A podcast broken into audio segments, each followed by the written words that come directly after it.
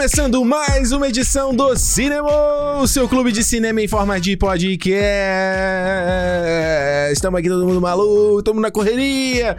Mas mais uma semana aqui, porque não pode faltar o nosso papo. A gente não pode deixar, como a gente sempre fala, isso aqui é um templo. A gente não pode passar uma semana sem adorar as paradas que a gente gosta.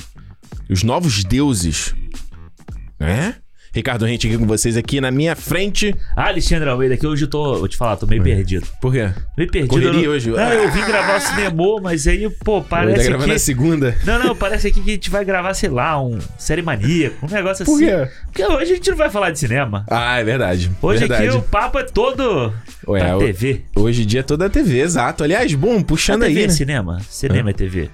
Bom, a gente, como a gente sempre cita o Doc no Olhar no Cinema, Olha, cinema. que inclusive até a Inclusive a menina. Netflix podia fazer uma propaganda aqui com a Porra, gente. a gente fala desse Doc aí acho que toda semana, mas tu viu que lá que eu postei lá no Stories lá, né, Eu vi, menina? eu vi, eu vi. Falou, ó, valeu pela dica. Tem alguém que. Tem, gente que ouve a gente, né? Alguém, pelo menos. Agora, é, o- justamente no Doc fala isso. Cada uma coisa vai evoluir, né? O cinema evolui, a TV evolui. Pois e é. cara, o cinema fica mais, TV fica mais igual ao cinema.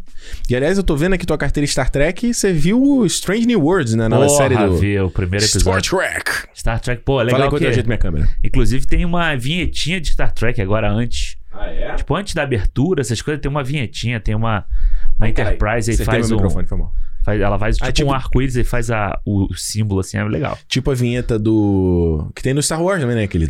Exato, é tipo esse. É, E aí viu o Stranger Vou te falar- aí. Pô, muito bom, gostei pra caralho. Vou te falar que eu acho que a Marvel tinha que criar uma vinhetinha para a TV, sabia? É, né? Começou muito legal aquele. Tran, tan, tan, tan, tan, mas, tipo, toda semana já, já me deu uma cansada. Sabe? É. Aí eu fui ver o Doutor, a gente foi ver o Doutor Estranho, já não foi mais tão especial, entendeu? Já não é, já é corriqueira. É, assim, já- corriqueira. É. Eu acho que eles deveriam ter uma vinheta pro- pra versão da TV. Mas é como eles não querem ter essa diferenciação, né? Aham. É uma parada, só acho que ele nunca Mas dá ver. pra ter, dá pra ter um. É, tu ia ver o Arif. Aí começava de tan, tan, tan, tipo, caralho, mano. Mas é aquele Vambora. negócio, eles transformam, né? Na hora que. Ah. Tipo, quando chega no Marvel Studios, aí se for. Aí se tipo, sei lá. transforma. O Doutor Estranho se transformou uma vez. Aparecia uma, era diferente os, É, imagens. é, é. Legal, acho legal. Eu gosto. Agora, já que, já que a gente tá. O, o cinema dessa semana é todo TV, TV é toda uma telinha. TV Zou. TV Sofazou. Sofazou. É, conta pra gente, o que, que a gente vai falar nesse papinho aqui, antes da gente entrar no papo, papo principal aí? Assunto, assunto Assunto que as pessoas estão tão efusivas, né? elas estão do papinho. No papinho. Ah, é. é. Ah, eu acho que é uma, uma das grandes surpresas do ano aí, né? Que é Severance. É, é Severance, né? Porque eu sempre sou- é, confundo com é. Servant. Não, Severance. Severance, ou em português, né? É ruptura. Severance em inglês é, significa o quê? Tipo, seguro-desemprego, é isso, né? Né? É? É, ué, quando você, você, tipo, alguém é demitido e você paga o severance. Não é isso? Cadê? meu- Não ia falar, deixa eu olhar meu celular, meu celular tá gravando. deixa eu olhar aqui, peraí. Acho é isso, não? É, é, pode Mas no ser. Brasil virou. Também, imagina, seguro-desemprego. Ia aparecer tipo aquelas séries lá do, dos tipo os normais. Ah, não, do- tá certo. A severance em inglês se chama separação, rompimento, ruptura ou divisão. Mas é que no- geralmente no inglês, às vezes o cara, ah, a gente, we have to pay him severance. A gente tem que Ah, pagar é- severance pra ele. É, como se fosse esse, essa. essa... No Brasil, como é que é quando a gente, tipo, a pessoa é demitida sem justa causa? Não é tipo um seguro. Não é seguro-desemprego, né? É, é, é seguro-desemprego. Não, é tipo uma multa seguro-desemprego. rescisória. Isso. Rescisão. Rescisão. Rescisão. É Rescisão. Multa, multa rescisória. Multa rescisória. Aí, da Fernanda. eh, seria da época da Fernanda Young com aquele outro cara lá. Lembra? Que tinha Ah, os é. Aspões. As quê. Fernanda Young e o André, Alexandre Machado, né? Alexandre Machado, isso. Sei, pô, te esqueci o nome do cara que é teu xará. pô. Pois é, eu ia lembrar do Machado, não lembrar do Alexandre. É. Mas vamos lá. Ruptura aí, a série que. É engraçado que as séries da Apple, da Apple TV Plus, elas meio que surgem. E, e como ela não tem ainda uma penetração tão grande, acaba É. vi- vira. O assunto é, é legal, porque na Netflix, vamos lá. Aconteceu um assunto, fica naquela semana do lançamento, explodiu, blá, blá, todo mundo falou, naquela semana. Depois Isso. ninguém fala mais. O da Apple, meio que ele vai e volta, né? Uhum. Vai e volta. Alguém descobre e alguém fala mais. Aí eu acho isso muito legal, porque, tipo, quem gosta. de- Pra quem produz conteúdo, eu acho bom, porque você não fica naquele desespero de fazer tudo na primeira semana. Exato, de lançar na- logo, tem que fazer É, agora. exato. Pô, Ruptura, eu vi a galera começando a falar. Eu já tinha- eu tinha visto antes até, antes de sair, né, o trailer. Falei, pô, Aham. acho que eu até tinha comentado contigo. Falei, pô, parece maneira, sério. Aí saiu, aí eu meio que não. Ah, vou dar uma esperada pra ver.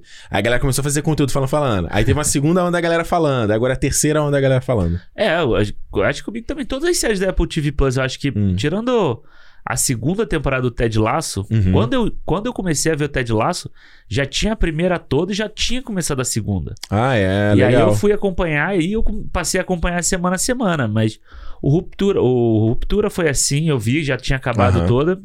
O Morning Show também, quando eu assisti a primeira temporada, já tinha passado ela toda Uhum. também, porque foi é disso assim. Ah, é isso, você falou, a gente não tem o hábito de, tipo, toda Não. hora ficar procurando o que vai entrar na Apple e tal, não sei o quê. E aí quando lança, alguém fala, aí você fazer, opa, aí você, né, você liga o alerta, mas aí você vai, ah, tem outras coisas pra ver, vai, vai, vai, Sim. vai, daqui a pouco você senta e assiste o bagulho. Pra tu tem que convencer o... a indicação. Ah, mano, eu vou te eu já falei Hum. aqui, né? Eu, eu Falou se- semana passada, inclusive. Não, Você eu não vê mu- série. É, eu sou muito ruim pra ver série, assim, eu não, não é um hábito que eu tenha, né? Mas, tipo, dependendo da série, se ela me Hum. interessar, eu, pref... eu gosto. É foda, porque, tipo assim, as da Marvel aí, da, da Disney, né? Aham. Eu gosto de assistir, tipo, toda semana. Sim. Acho de boa. Mas tem séries que eu prefiro ainda o esquema de, tipo, já tá toda lá. Tá eu vejo dois, três, se eu quiser. Aí no outro dia eu só quero ver um, eu vejo um, entendeu? Saquei. É, eu acho que. Acho que. Tem, depende da, da série, né? Depende do, do- da história, depende da. Depende de tudo, né? É, Pô, tem série tipo essa, do, do Ruptura, sabe? Hum. Eu comecei a assistir, aí eu assisti o primeiro, eu falei, caralho, quero assistir outro, quero assistir outro. Aham. Mas tem série que eu falo assim, ah, tá bom, vejo dois aqui, tá de boa. Tá de tá boa. ligado? Até porque tem umas séries que às vezes um, episódio ele é tão denso, às vezes, que você precisa meio. É, é, é. Porra, mano, calma. Deixa eu dar um tempo e depois eu volto. É, é, senão acaba aquela coisa que a gente falou da- da- do problema da Netflix. Né? Você Uhum. não pensa no que você assistiu, você não consegue absorver a mensagem que foi passada, Uhum. e no final das contas você lembra do, do, do piloto e do final, é entendeu? verdade. O meio é da meio do história- outline, assim, É, né? Do que aconteceu. O meio da história passa e você, tipo. Tá verdade, verdade. Mano, eu, é, o Severance, cara, por mais que eu, eu- antes, quando eu vi já os trailers, antes de sair, eu já fiquei animado. Quando ela saiu, eu juro que deu uma preguiça, assim, sabe? Aham. Ah, tu fala, puta, caralho. É porque eu não sou muito fã do Adam Scott também, tá? É. É, eu acho ele, eu não gosto dele. Não é que eu não gosto dele, eu acho ele meio sem graça. Não. Uh. Lembra ele no Big Tu viu o Big Little Lies? Não, né? Vi, vi, vi. Pô, ele no Big Little Lies, aquela barbinha, aquela carinha de. É que aquele personagem não combina com ele, né? Nossa, insuportável. Ele era um designer, alguma coisa assim. É, ele era o marido da Reese Witherspoon, né? Nossa, Ness, horrível. Então, meio por causa dele assim. Mas, brother, eu e a gente come- fui começar a ver com a Juliana, aí acho que eu dormi no primeiro episódio, alguma coisa assim. Aham. Ela simplesmente matou a série toda. A gente viu tudo. Cagou falei, pra você dormir. Cagou e andou. Não, cagou e andou. Cagou e andou. E depois eu vi e foi matando. E, cara, realmente, o Severance pra mim foi realmente isso, assim. Foi uma série que ela... Acho que já do primeiro episódio, ela realmente me estimulou a querer fazer o binge watching, sabe? De ver um atrás do outro. É. Teve no final de semana que eu vi quatro episódios, assim. Isso é muito pra mim, sabe? Mas, não é que é isso que a gente falou, ah, você meio que não vai pegar o outline da história e tal. Não, eu- porque o Severance, o que ele tem de mais legal é a parada que eu, que eu tava falando contigo em off, que é a temporada ela tem um arco, sabe? Ela não fica naquela coisa que me afasta hoje de séries, que parece que é uma enrolação, assim. O episódio é uma enrolação, aí no final tem um, um gancho pra você ver o próximo, né? Netflix. E aí. Chega uma tempo, termina a temporada, não se resolve nada, fica um monte de coisa pra outra temporada que você não sabe quando vai sair. Sim. Aí às vezes a série é cancelada, eu falo, ah, mano, sabe? Aham. E o mais legal de Severance é por mais. Eu, no, primeiro momento achei que ela fosse uma minissérie, e no meio do caminho eu descobri que ela, ia ter uma, era, ela não concluía. Aham. Aí quando eu soube disso, eu já fiquei, puta, Puta, que, que pariu. Eu já fiquei meio preocupado, não sei o quê. Mas ao final da temporada, o que eu mais gostei de Severance foi que. É uma tempo... é- tem uma história, tem um arco essa primeira temporada, ela conclui uma jornada isso. e deixa gancho pra próxima. Ah.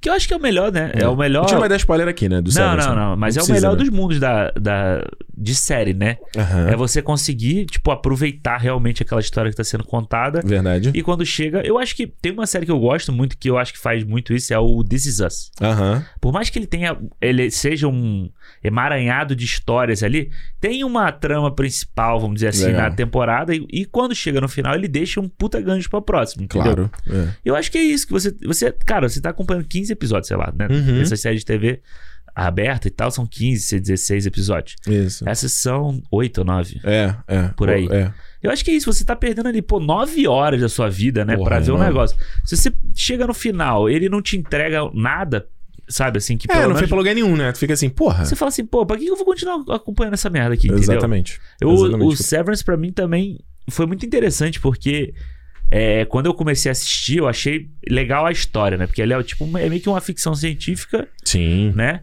Só que, cara. Meio não, total ficção é, científica. só que conversa muito com o que a gente. Com, com o nosso mundo de hoje, né? Uhum. Que eu acho que é o melhor, melhor tipo de ficção científica que tem. É o que tá falando uma coisa que não existe, né? Uma coisa que é, pode acontecer no futuro e tal. Mas Uhum. tá comentando a situação atual que a gente vive e tal. É meio um Black Mirror, no sentido de. de Eu fa- nunca vi Black Mirror. Nenhum, Nenhum, Black nenhum. Mirror? Então, Black Mirror é tipo isso, só que Black Mirror são histórias fechadas por episódios, né? Aham. Mas é aquela ideia de você usar a ficção científica, que é o que a ficção científica é, pra discutir a gente. Discutir a gente hoje, né? Então, no caso, o, no caso Severance, ele é, ele é total, assim, é uma vibe muito... Eu vejo Severance muito com uma vibe meio Lost, sabe? É, sim, tipo, pô, você... Porque a ideia do Severance, pra quem não tá ligado, né? Tipo, você... Existe uma, uma empresa que eles desenvolveram uma tecnologia que você consegue ter um tipo um, um esquema que vai separar a sua personalidade dentro do trabalho e a sua persona- personalidade fora do trabalho. Então, quando você pega o elevador pra entrar no trabalho, ele tem tipo uma, né, um, ele dá uma gira-chave ali. Isso. é. Então, vamos supor, você vai trabalhar, você entrou no elevador pra ir pro trabalho, quando você, tipo, abre o olho, o elevador abriu pra você ir embora já, Você entendeu? embora, é. Você não tem memória de dentro do trabalho, nem quem tá dentro do trabalho tem memória de quem tá fora do trabalho. Então, Isso. Dentro do trabalho você não sabe quem você é, você mal sabe o seu nome, o que, que você faz, se você. onde você mora, Se você tem problemas fora do trabalho. se você tem família, É. você não sabe de nada disso. E vice-versa, se você tá do lado de fora, você não sabe de nada, você não sabe nem com o que, que você trabalha. Você não sabe nem quem são seus colegas de trabalho, É. sabe? Então, ele tem essa coisa. Eu, eu falo que é muito Lost, porque Lost era muito isso de. Você tinha aquelas personas dentro da ilha e eles tinham os flashbacks pra você dar, eh, Fora, adicionar né? material de quem era aquela pessoa, aquele background. Muitas vezes informação que as pessoas de dentro da ilha não sabiam. Aham. Então o Severance é a mesma coisa, porque você tá acompanhando o personagem do, do Mark, né? Que é o Adam, Adam Scott. Então ele tem a personalidade dele lá dentro e aí você começa a né, a conhecer ele lá fora. E depois a série vai explorar outras pessoas da empresa Isso. do lado de fora pra você conhecer. então dele. é muito Lost nesse aspecto, assim, Maneiro. sabe? É, é, eu vi Lost, eu vi duas temporadas de Lost. Depois eu. Tu, porra, pior que eu tava falando com o Juliano Juliano. Tu, Alexandre, já viu Lost? Eu falei, não sei. Eu vi, Só eu vi a duas? primeira e vi a segunda. Não conquistou. Não, é. Muito grande. Eu também não tinha HBO na época. Então. Mas o Lost é AXN. Ah, era AXN. AXN. é. Mas passou na Globo também, né? Eu vi na Globo, pô. Eu vi na Globo também. É. Mas o que eu gostava de ver na Globo Estamos era... apresentando Lost. Eu gostava de ver no...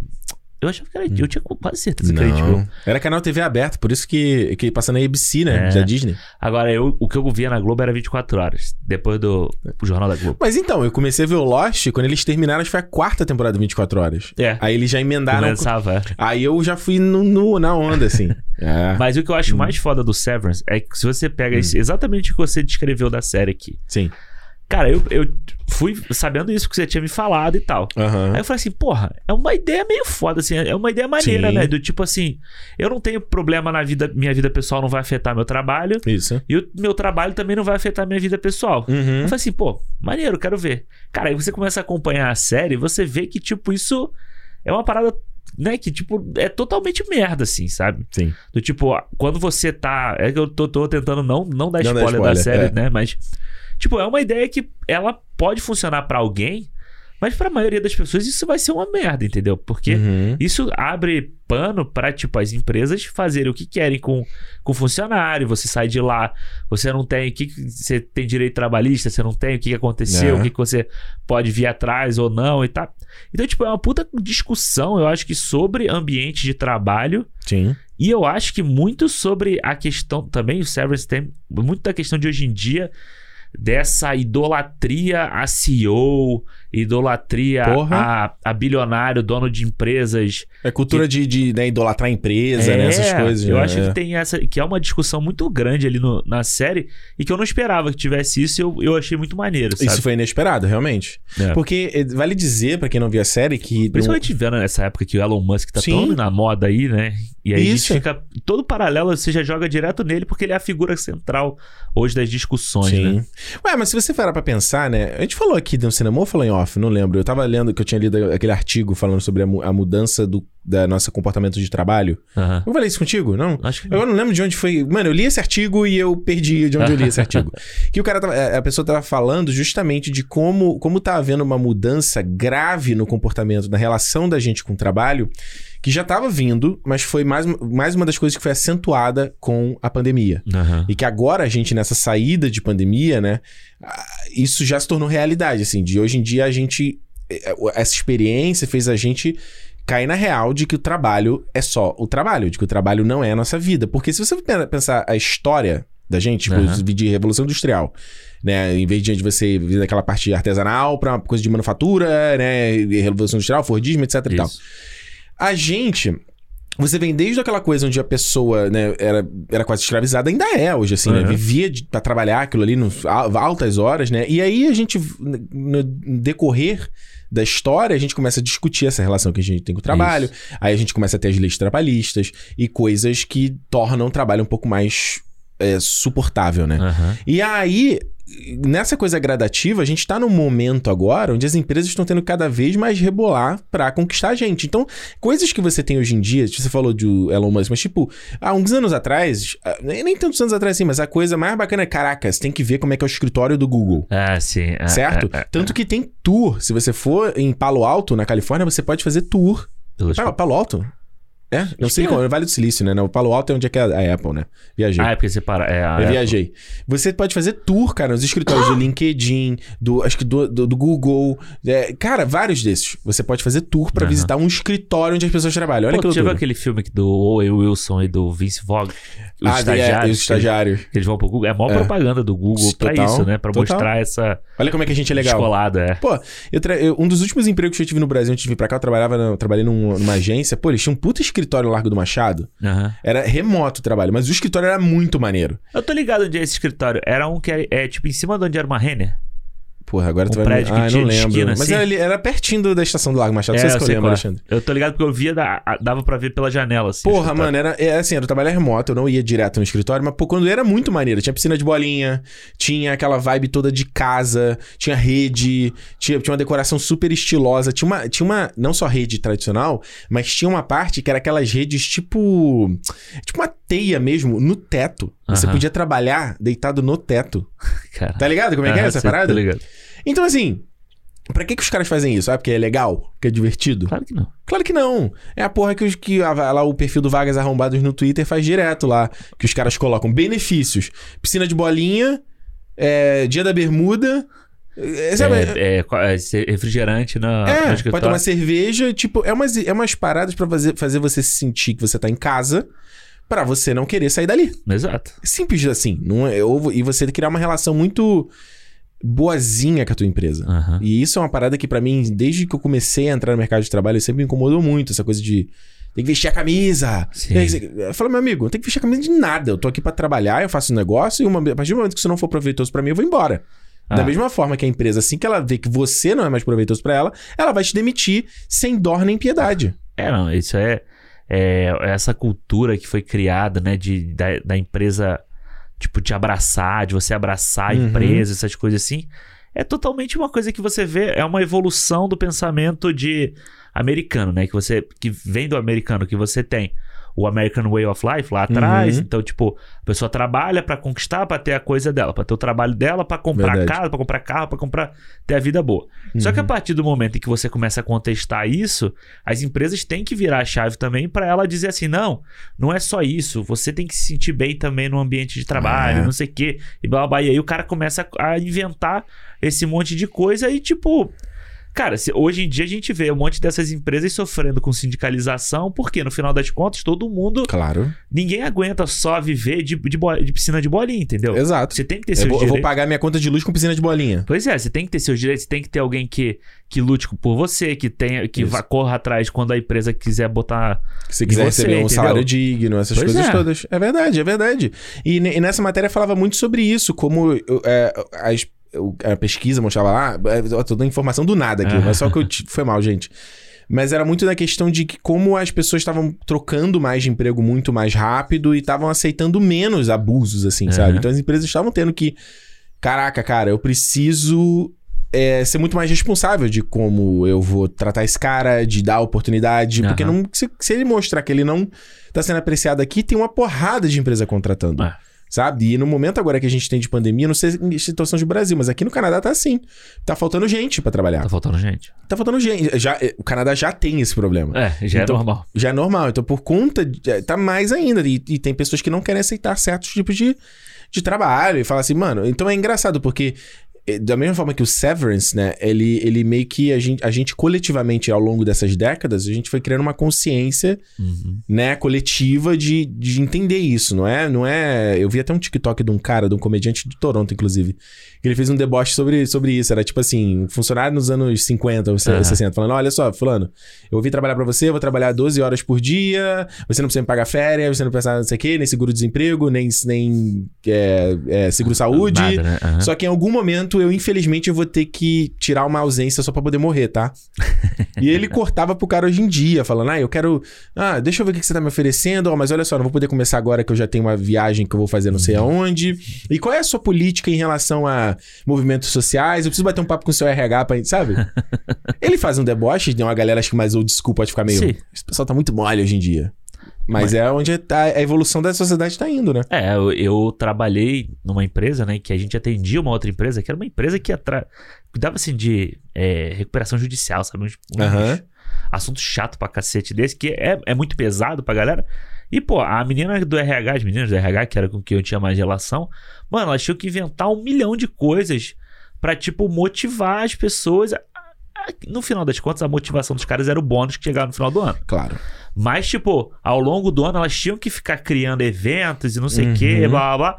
E a empresa teve que incorporar o fã como um dos. Um dos. O fã, né? O divertimento, como um dos pilares dela pra isso, entendeu? Pra tipo. Tipo, tá agradável o cara tá aqui. Pois é. Não, Doideira, não, né? Não dava pra ser só o trabalho e, e especialmente não só o bônus, entendeu? Claro. Porque o bônus vem, faz todo mundo feliz e tal, mas ele vem, sei lá, duas vezes por ano, uma vez por ano, entendeu? Claro. O cara precisa sobreviver dentro da empresa durante aquele, aquele período todo também. É. E acho que com questão de rede social, a gente tá cada vez. A gente consegue ver mais o que tá acontecendo do lado de fora, Pois né? é. Acho que a gente, eu lembro no- na, na empresa que eu trabalhava que. Eu numa época que ainda não tinha nem 3G direito, sabe? Então, ou você, se você quisesse ver rede social, era só com a internet da empresa. E a empresa lá ia bloquear o site. Bloqueava. Então, tipo, eu não via Twitter, por exemplo, o dia inteiro. Eu só via Aham. quando eu saía do trabalho.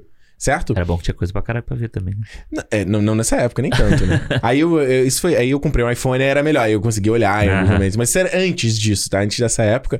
E era curioso, assim, que você meio que parecia que tava dentro de uma bolha ali, sabe? Você só Isso, tá pensando naquilo o dia inteiro, você não tá vendo a luz do É. sol, nem nada disso, né? E eu, mano, essa eu até levei pra terapia o Severance, óbvio, como Claro. tudo que eu consumo eu levo. Porque era. Eu já comentei isso contigo, né? Nas paradas pra mim que é mais complicado essa coisa, minha relação com o trabalho, né? Uhum. De que eu, eu sei que eu meço meu valor pelo trabalho, é uma porcaria isso, então, sei lá, eu era demitido, acabava o meu dia, É. demorava semanas pra me recuperar, assim, e tal. Como se E- o problema fosse você e não... Não, total, eu, ai- hoje eu melhorei muito, assim, por causa da terapia, mas foi a primeira coisa que a minha terapeuta falou na minha primeira sessão, ela falou isso. Aí eu fiquei assim, uou, eu nunca tinha pensado, sabe? Ela falou, você mede, tipo, você, ela- é, você mede o seu valor quanto ser humano Aham. você mede, você mede o propósito de você estar vivo se você tá trabalhando e o seu trabalho tem alguma função, entendeu? Uhum.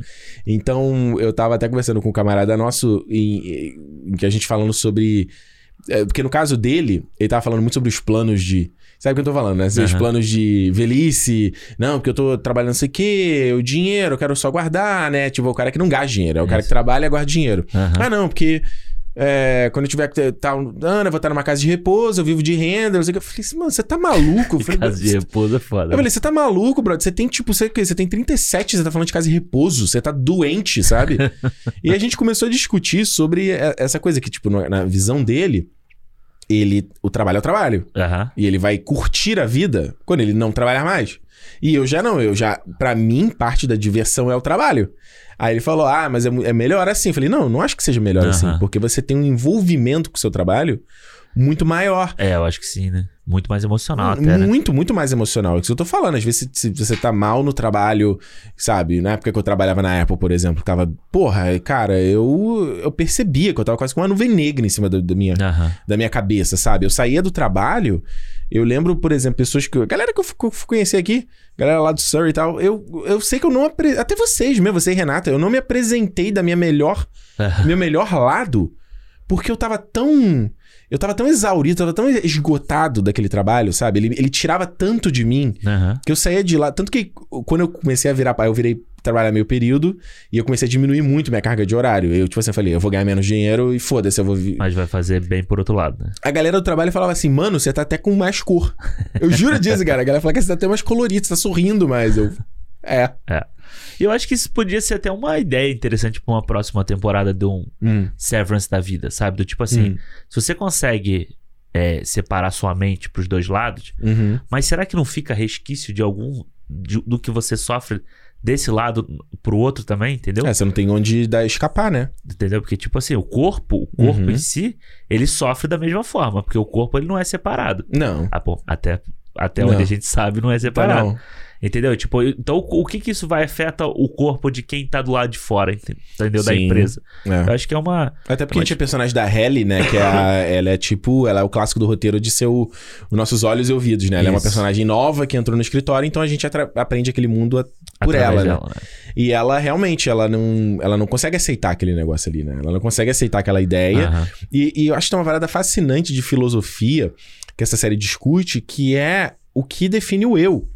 Porque a persona que se cria lá dentro, Isso. ela ganha consciência. Aham. E ela não, ela não necessari- ela não é a mesma pessoa do lado de fora. Ela É. não tá tendo as mesmas experiências que a pessoa de fora e vice-versa. Então tem uma parada muito doida de discussão de, de psicologia do id, do ego, do superego, sabe? Isso. Aquela coisa de, das, das nossas máscaras sociais que a gente, em cada público, cada interação, a gente cria uma persona. A gente tá com os Uhum. nossos amigos, a gente é um tipo. Aqui no cinema eu sou um Ricardo. Quando eu tô fazendo YouTube, eu sou outra É pessoa outro. Ah, né? Só que. É, e tem gente que vai numa coisa, numa patologia que realmente ela separa mesmo, parece realmente outra. Você já conheceu gente? Eu já conheci gente. eu assim. já também. Que, porra, o cara tá conversando com você numa boa, chega a mulher do cara, o cara. Ele vira é outra, outra pessoa. pessoa. É, Ele, o é. jeito de falar dele mudou, ele não fala mais as mesmas coisas. Você fala assim, mano, que bizarro isso aqui, sabe? É.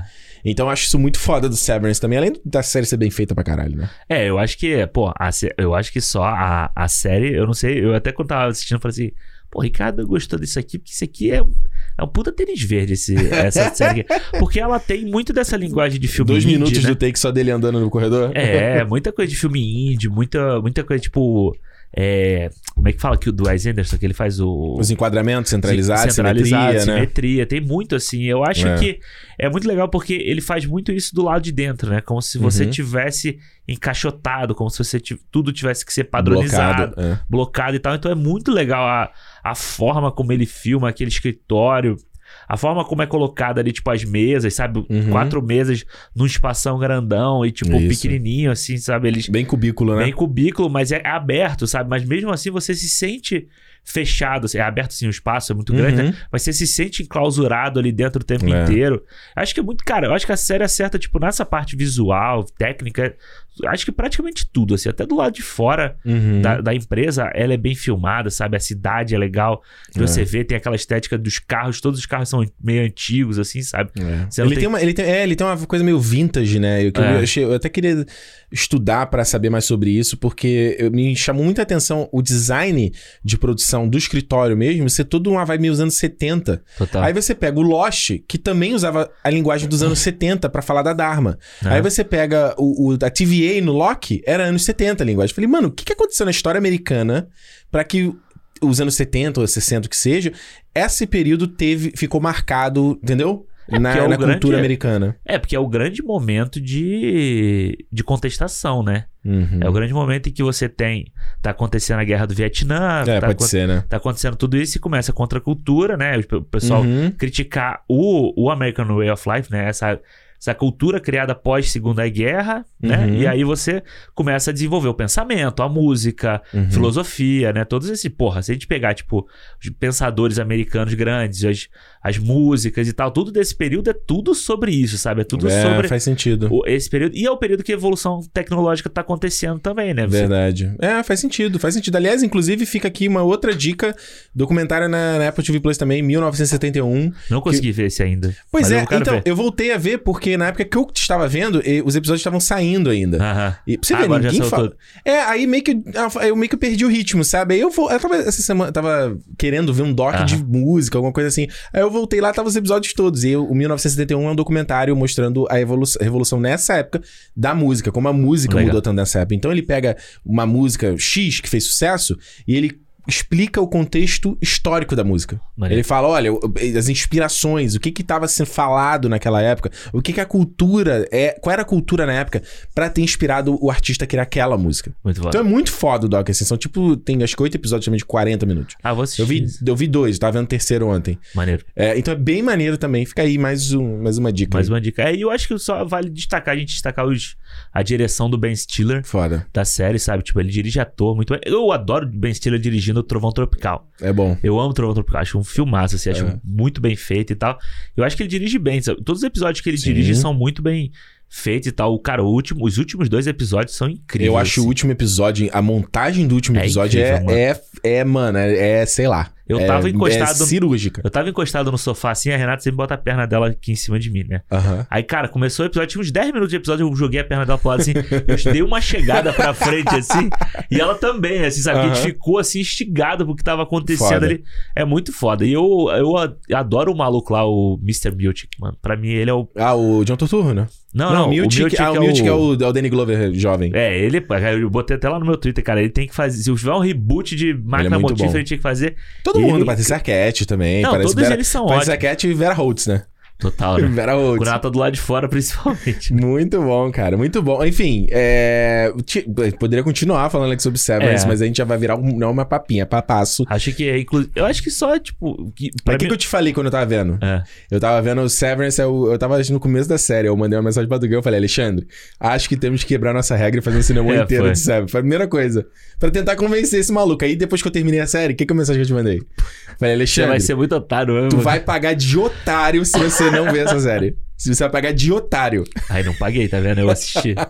Vai, não valeu a dica? Valeu. Porra, me ouviu uma vez. Não, mas foi, Deus. foi muito bom, foi muito bom. Assim, foi... É, Cara, é impressionante como as coisas da, do Apple TV Plus são boas, né? É. Eu queria ter mais tempo pra poder ver mais coisas, sabe? As Verdade. outras coisas todas, assim. Mas só, só me faz querer ver mais a segunda temporada do Severance Porra. e esperar logo a terceira do Ted Lasso que vem esse ano. Essa aí tô, tô fora. Yeah, Tá maluco. Mano, eu tentei voltar. Eu pulei os episódios do, do, do Ted Lasso que eu achei ruim na segunda temporada. Aham. Não rolou. Me desconectei já da série. Ah, já foi, dá. já foi, já foi, já foi. Já passou, já. Vou sobreviver.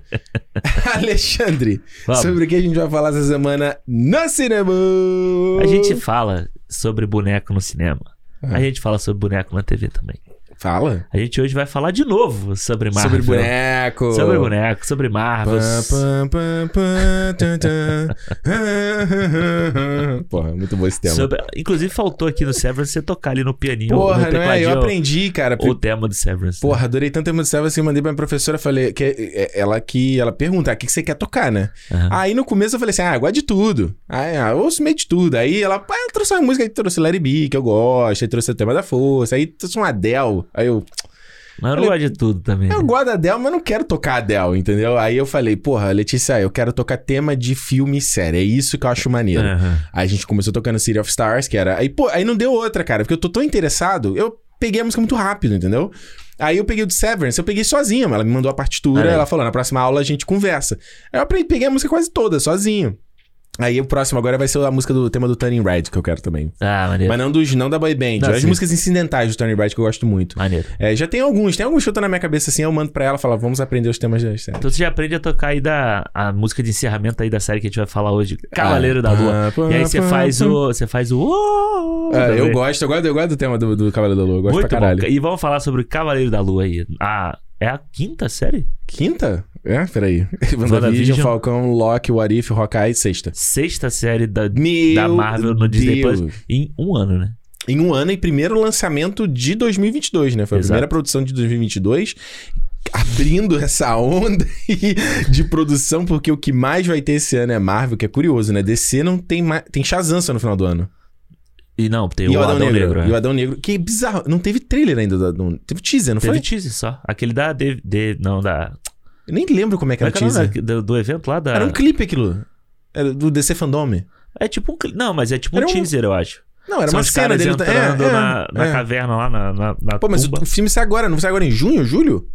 Não, não, minto, acho que é agosto. É, mas já agosto é, é agosto que a gente tava até falando sobre Isso. essas coisas. Final de julho, começo de agosto que saiu o Adão Negro, é verdade. Mas não tem mais. É, e o Super Pets também. É. Mas. É, mas, mas deve sair, deve estar pra sair o trailer de- do Adão Negro. Eu acho Sim. que passou na CinemaCon e tal. Ué, o The Rock tá todo dia postando que eles estão fazendo pickups, né? Aí ele tá lá, Ah, porra, é? nunca me preparei tanto para esse papel.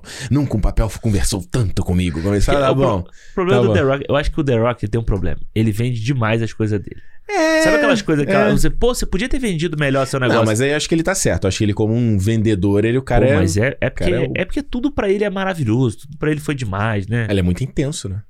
É tipo Tom Cruise, né? É muito, é muito energético que ele deve tomar, né? E tudo pra ele tem que ser. É o.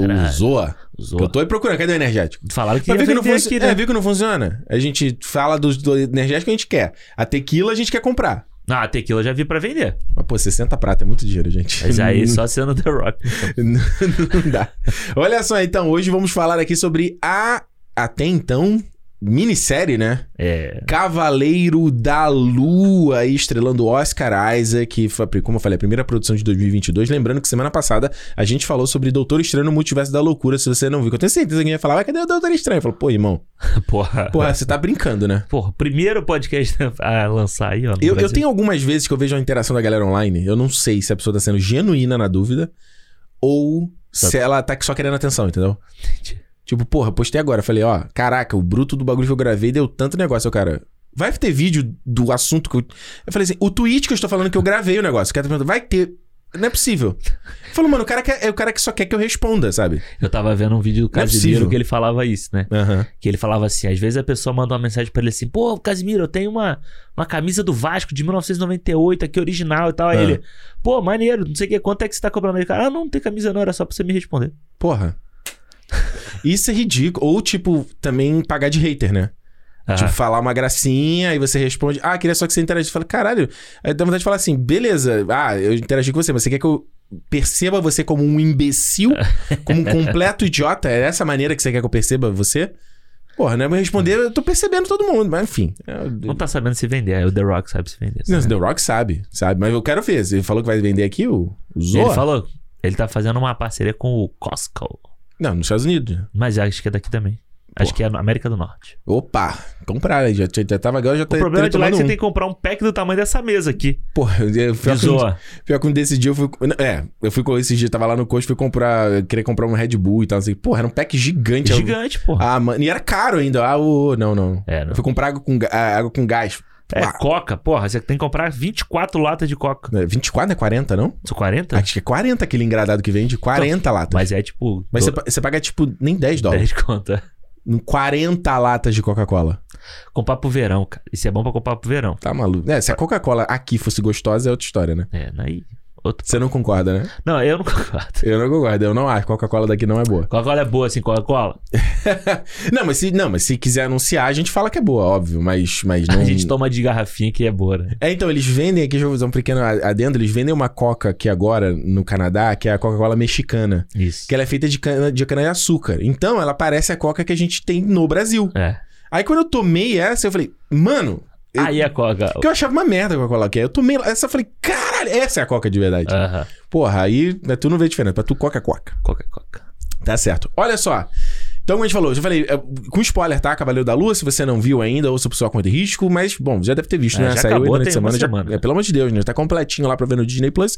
Se não, você ouve aqui com Por Conta e Risco e tal. A gente vai falar sobre a série todinha. Lembrando, se você quiser falar com a gente sobre Cavaleiro da Lua, você pode fazer lá no feedback, arroba cinemopodcast.com no e-mail, ou também pode mandar direto nas nossas redes sociais, Cinemou Podcast no Twitter ou no Instagram. Se você tá ouvindo pelo Spotify, tem no playerzinho, tem as perguntas, tem o quiz, tem... Quiz não, quiz.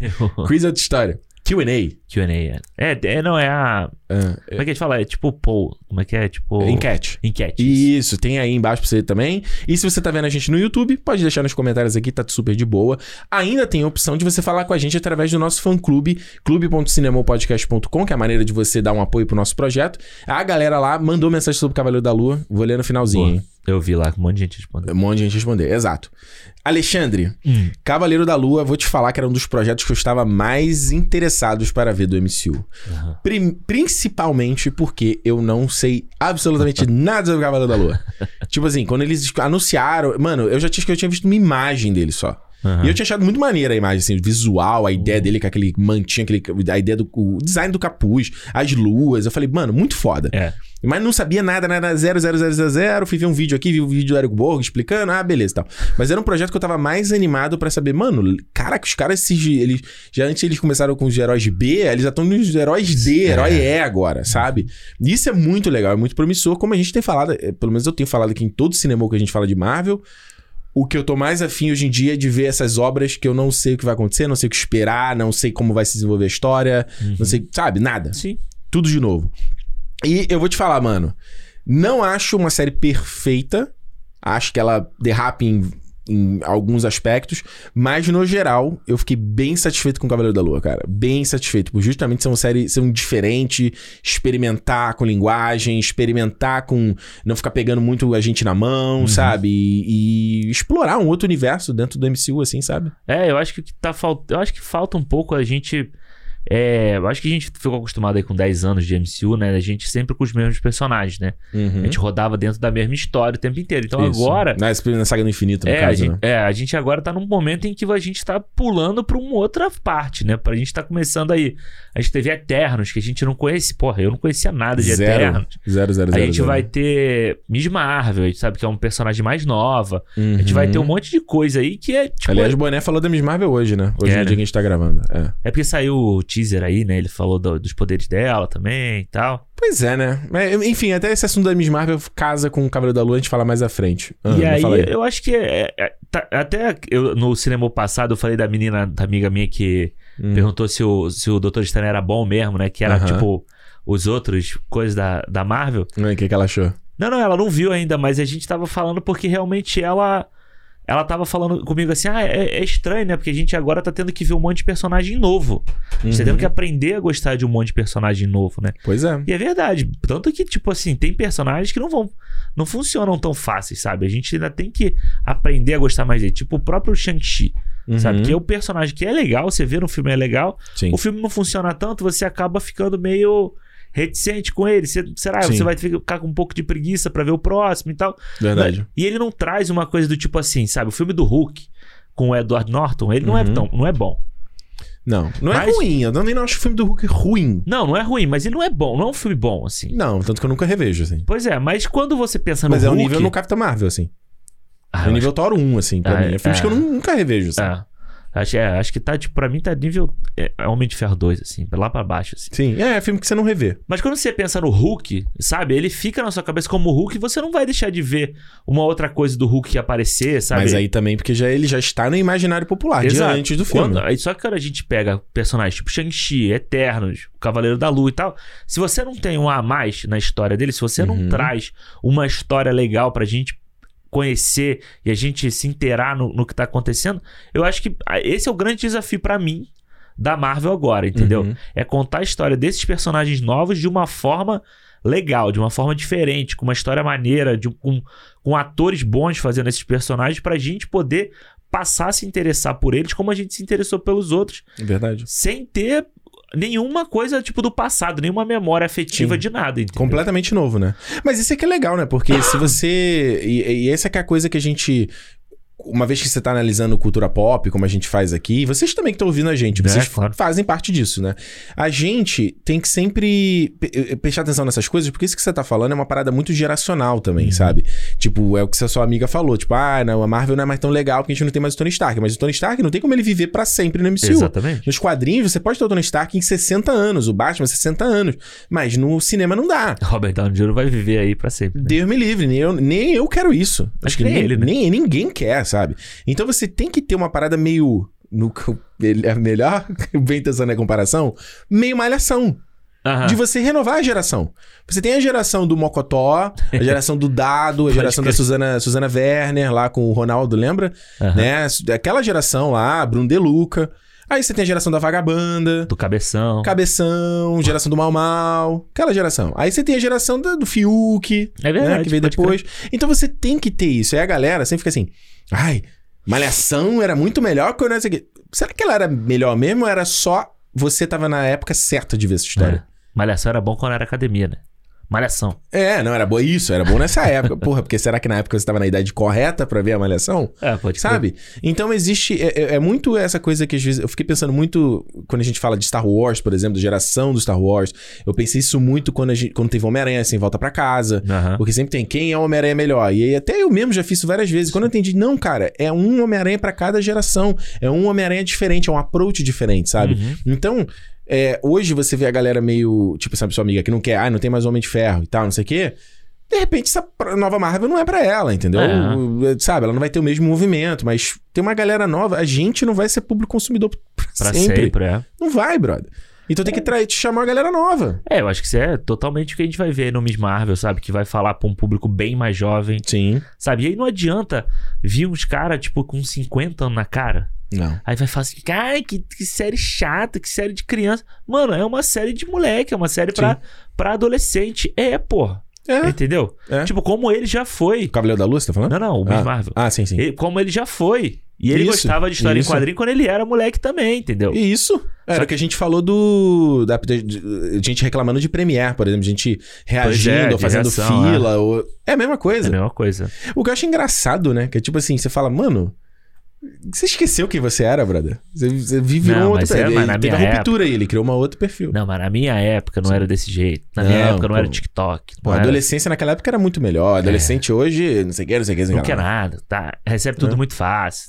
Eu acho engraçado porque você vê gente da nossa geração falando isso, sabe? Eu, Aham. E pra mim, sei lá, a geração que a gente tava nessa faixa, pra mim não tem tanto tempo. Não. Tipo ontem pra mim, né? Quando a gente tinha, sei lá, 20 e poucos, ou até um É, pouco mais não. cedo, tava com ali. Não faz tanto tempo assim. Eu tava pensando nisso outro dia, porque faz. Quando eu fico pensando em alguma coisa de colégio, Uhum. eu falo assim, caralho, já tem um tempão, né? Tem um tempão, claro. Mas, tipo, a memória não é tão longe assim, sabe? Não. Tipo, você não, você não se vê tão lá atrás, não, sei o Não. que na vida. Vai chegar, tal. mas ainda não tá lá. É, ainda não é o momento. Ainda não tá lá. é. Mas, É. pô, quando começou o MC, eu tava na faculdade, pô. Pois é, quando começou a MC em 2008, eu tava na Globo.com. É. Eu tinha começado o estágio, tava começando a faculdade também. É, Verdade. tava na faculdade e tal, não sei o quê. Verdade. Foi o primeiro Homem de Ferro. Eu lembro. Eu lembro a primeira sessão do Homem de Ferro. Já falei aqui. O, o Homem de Ferro também. 2, eu lembro de vendo. Ah, eu lembro de todos. Eu ouvi todos, Todos? os filmes do, no, do MCU no cinema. Eu também. Todos no, É. todos no cinema. É muito doido isso. Eu tava pensando isso quando a gente saiu do Doutor Estranho. Hum. Tipo assim, caralho, que obra, que outra coisa assim já fez você assistir, tipo, 20 filmes no cinema, sabe? Foda. Tipo, Foda. Porque outra coisa seria mais próximo de James Bond. É, Mas espalhado durante 50 anos. pois é. Isso é muito foda, cara. Eu acho que isso dá. Isso, essa máquina da Marvel é muito maneira, assim, sabe? É. E eu acho que. Hoje, eu tava até conversando, falando com. Conversando com o Júlio, um camarada também em off, assim, que eles não gostaram nem de Doutor Estranho, nem de Cavaleiro da Lua. Aham. Aí o Júlio, ah, hoje o Ricardo tá, tá, tá na onda de gostar de tudo da Marvel. Eu falei, não, com- muito pelo contrário.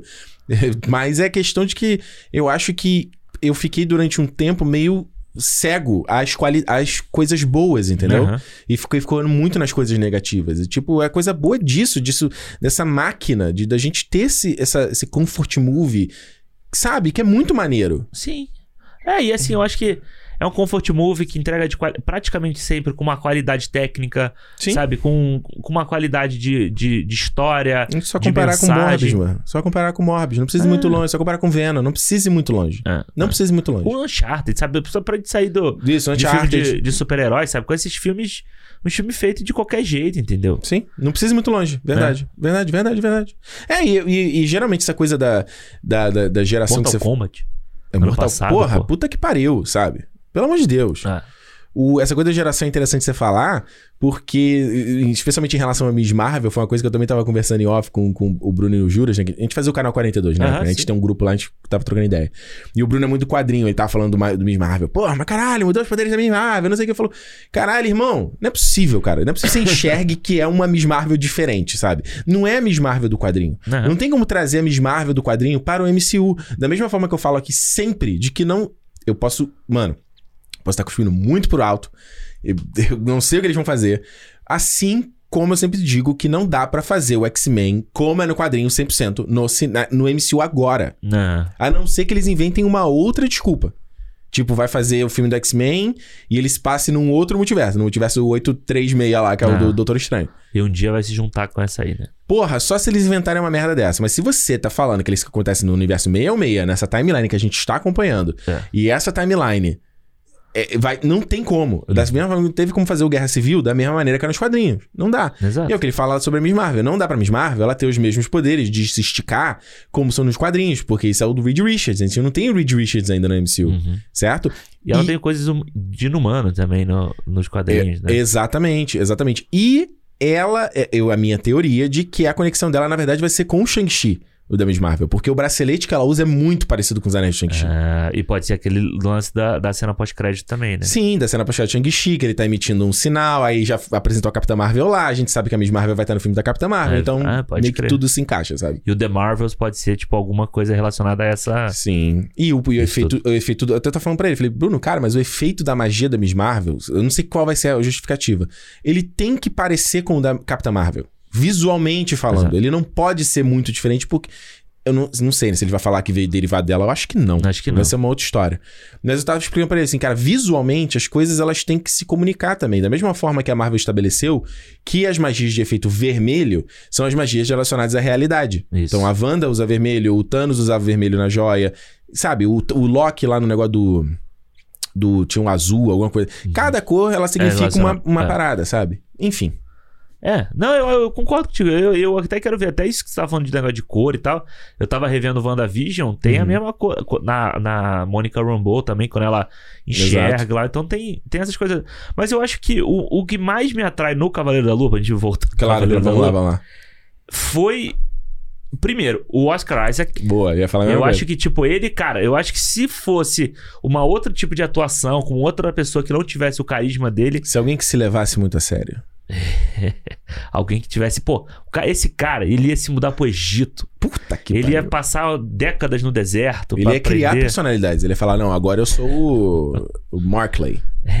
Agora eu sou o Andrew. sei lá. É, ia ser uma coisa meio Agora eu assim. sou o Jared, sei lá. então. É, quando ele chegasse pra assinar o. o... Porque é, cada hora, é, cada hora é uma personalidade, assim, sabe? Enfim, aí Me eu trate acho. diferente. Porque eu acho que o Oscar Isaac, sabe, a gente. Ele teve, né, o papel dele lá no, no Star Wars. Mas ele Ah, se perdeu, Eu né? pensei que você ia falar no X-Men. Não, não. Que. Pô. Inclusive no Egito também, o papel Tá dele. que pariu. Mas ele teve o papel lá dele no, no Star Wars, né? Que ele, sei lá, ia ser um, o novo Han Solo dessa trilogia nova. Uhum. Mas se perdeu completamente naquela Ele não ia toda. ser, porque ele ia morrer no primeiro filme. Ah, mas, mas ele virou o Han Solo. É, mas Esse ele- é o problema. Eu acho que ele nem conseguiu chegar no Han Solo, assim. Tipo, eles Sim, porque eles tentaram- fizeram isso no episódio 9. É, mas aí, tipo, enfim, ele. No, no último filme que eles fizeram isso. É. Mas eu concordo com você, mas eu- ele, Eu eu, acho que eu, ele é era- uma das coisas que eu mais gosto do filme. Eu É, adoro Eu dele, acho que era. Dameron, Acho que era a- o lance da. do último Jedi. que ele é muito chato lá. Ah, no. Porque no último filme ele é bom. né? No último Jedi eu não gosto de nada. Não, ele é legal no, no Ascensão. Ele é maneiro, pô. É. Tem aquela piada com o sabre de luz. Que a Ray liga o sabre, ele liga a lanterninha. Ah, é ah, legal. tem uma né? relação maneira. Tu tá debochando? É, Claro, né? Pô, Caralho, é legal é maneiro, piada. cara. Como assim? Enfim, aí. Brigando com a Ray, né? A... Ele destruiu a porra da nave. Ah, maneiro, cara. o... Era a chance dele de brilhar no. Vamos dizer assim, no, no mainstream, sabe? Verdade. Era o Star Wars e não deu certo ali. A gente não sabe que futuro vai levar.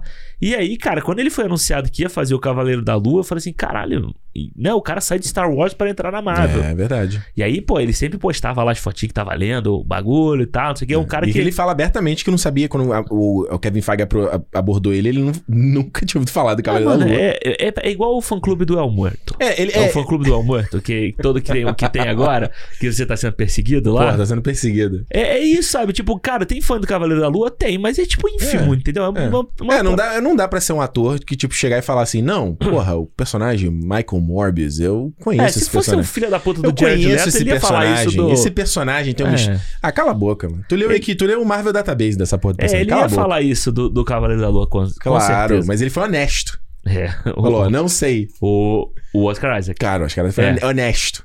E aí eu acho que é legal trazer o Oscar Isaac, porque o Oscar Isaac ele entrega uma coisa de atuação. Se você quem viu filmes menores dele, tipo o Ex Machina, o Inside Llewyn Davis lá, Uhum. você sabe que ele, que ele entrega atuação, sabe? Aquele O Ano Mais Violento, você já viu esse? Nunca vi. Que é maneiro? É bem foda, assim. E ele entrega bem. Eu acho que ele é muito versátil, o Oscar Isaac, sabe? É. Ele faz o. Ele tem esses, esse que você citou, ele tem aquele. uh, Call Me a Hero, alguma coisa assim que é da HBO. Que é uma, uma parada política, uma outra Sim, história. ligado é. Aí, ano passado, saiu aquele ca- Card Counter, é, o contador Muito de cards. Você viu esse, eu né? vi, muito bom. Eu acho que ele. Eu gosto do Oscar Isaac porque ele, eu acho ele bem. Versátil. É bem versátil. Quando, ele, quando eu comecei a vê-lo, eu não gostava dele, né? Porque ele fazia muito, sempre cuzão, assim. Lá no Drive era um cuzão, É. no Sucker Punch era um cruzão. É, é, fala, cara, mano, cara chato, assim. Mas foi bom que ele não ficou nesse arquétipo, né? Ele Isso, é. expandiu, né? E aí, é- e é legal porque assim, tipo, ele é um cara que ele é um. Ele não é um, um Chris Hemsworth da vida. Uhum. Um cara gigante, forte, Ah. bonitão e tal, não sei o quê. Ele tem o charme dele, ele tem essa coisa meio latina, né? Que ele, que ele carrega ali e tal. O nosso, como é que eu falei pra você? O Rodrigo Lombardi de O Hollywood. né? Rodrigo, porra, caralho, agora eu não consigo mais te desver. É o Rodrigo Lombardi, O cara. Rodrigo Lombardi de Hollywood. E aí, E ele é brother do Pedro Pascal, né? São brothers de Eles são brother, longa é. data. Longa data. e aí eu achei muito foda quando veio. o Cara, quando veio o primeiro episódio do Cavaleiro da Lua, Hum. Que a gente vê ele ali fazendo o, o Steven, né? Aquela vozinha, né? Com Que- aquele que- e na época do trailer ele já falava, né? Que tinha que ter uma justificativa pra aquela vozinha. É, e, e assim, o sotaque, sabe? Que é um sotaque britânico, mas é um sotaque britânico, britânico esquisito, assim, sabe? Meio, meio fake. Meio fake e tal. É. E aí, cara, que, cara, esse primeiro episódio é muito Uhum. foda, assim. Eu Uhum. acho que ele tá no nível dos primeiros Esse é o que episódios. termina no banheiro, né? Porque não saiu dois episódios esse- juntos? Eu tô Sério, viajando? foram dois juntos. Eu não, quando ele não, não, termina- foram, foram- foi um primeiro, depois saiu o segundo. Quando ele termina esmurrando o cara, eh, a criatura no banheiro, é no- o chacal é no 1? Um? É no 1, um, né? É no, um, né? é o final do 1. Tá. é. Eu acho que, é, para mim, ele tá, tipo, no nível dos primeiros episódios do WandaVision, assim, sabe? Verdade. De, de bem feito, de instigar você a querer a continuar assistindo aquilo ali Verdade. e tal. E, pô, ele... Porque justamente a gente não sabe. A gente não sabe porra nenhuma, a gente não sabe É. os, os apagões que ele tem, apaga É. e volta. Não, esse é o que tem a perseguição, né? O primeiro é o que tem a perseguição. No carro. É, que ele apaga é, e é. ele acorda lá naquela cidade lá, não sei Isso, aonde. isso. Que ele vê o Arthur Harrow lá Isso. julgando a galera. Que eu acho que é muito legal, porque você já vai mostrando o, o, o vilão, sabe? Você não fica escondendo qual é a ameaça, sabe? Você tem Viu, o cara ali. viu Kenobi, série do Obi-Wan? Viu? É, Viu? Você já vai, tipo, ele já te joga ali, você já vê qual é o poder do cara, o cara julgando as pessoas. É, é muito rápido nesse aspecto, né? Eu acho que isso é uma coisa que eu gosto muito dessa série, sabe? Ela é concisa Uhum. e as coisas acontecem ali, sabe? Cada episódio acontece coisa. Tem um, um episódio ali que não, acho que não acontece muita coisa, Uhum. mas já acontece as coisas. Então, nesse primeiro episódio, então, quando a gente vê ele, Steven ali, aí ele tem aqueles apagões e ele volta, e ele Com a mão conversa- cheia de sangue. É, né? aí você vê aquela expressão dele, e ele conversando com a, com a consciência, que até o Uhum. momento a gente não sabia o que que era, né? Aquela coisa falando no ouvido dele. num primeiro momento me deu vibes meio Venom. Eu juro. Meio Venom, Nesse é, primeiro episódio eu fiquei é. assim, eita. Eu, quando eu assisti, porque eu assisti antes da gente, antes de estrear, né? E, ah, é verdade. E aí. os quatro primeiros. É, e aí eu fiquei vendo, aí eu falei assim, "Hum, eu acho que o Ricardo não vai gostar dessa porra, não. Mas Porque ele acertou. tem uma coisa meio Venom, essa coisa. Principalmente esse. O lado do Steven que é mais. Tipo, ah, meu Deus, É, blá, mais blá." escandaloso. mais escandaloso, Uhum. assim. Falei, hum, falei assim, acho que ele não vai gostar, É, não. Mas depois eu acho que ele. É porque ele brinca, né? Porque ele faz a mesma. Ele faz uma coisa muito legal que a gente não vê nenhuma magia nesse primeiro momento. Exato. Tipo, a gente não vê o Khonshu, e a gen- então é só uma voz. E a gente não vê, por exemplo, o Arthur Harrow quando julga os caras. Eu achei meio tosco no primeiro momento, só as pessoas caindo. assim. Eu falei, mano, que parada é Aham. essa, sabe? E aí depois, não, aí tem aquele efeito visual da, tipo, Da a alma é um alma caminho. Mortal Kombat, da alma saindo e tal. Eu acho muito foda nesse. Nesse primeiro, já, já começando com o Arthur Harrow. E ele usando o. né, ele fazendo o jogo do copo ali, ele quebra, né? Ele faz um ritual, quebra o copo, coloca na sandália. Mano, nessa primeira cena eu já falei assim: Uou! O que me lembrou, me lembrou o Código da Vinci. Lembra o E- Código da Vinci? Sim, lembra, lembra o Paul Bettany. O Paul Bettany, é exato. Paul Bettany no Código da Vinci, aquele É. fanático religioso. Isso, isso. É, é. Naquele, exato, nessa primeira cena assim eu falei, mano, já vai ser legal porque é um vilão que a gente.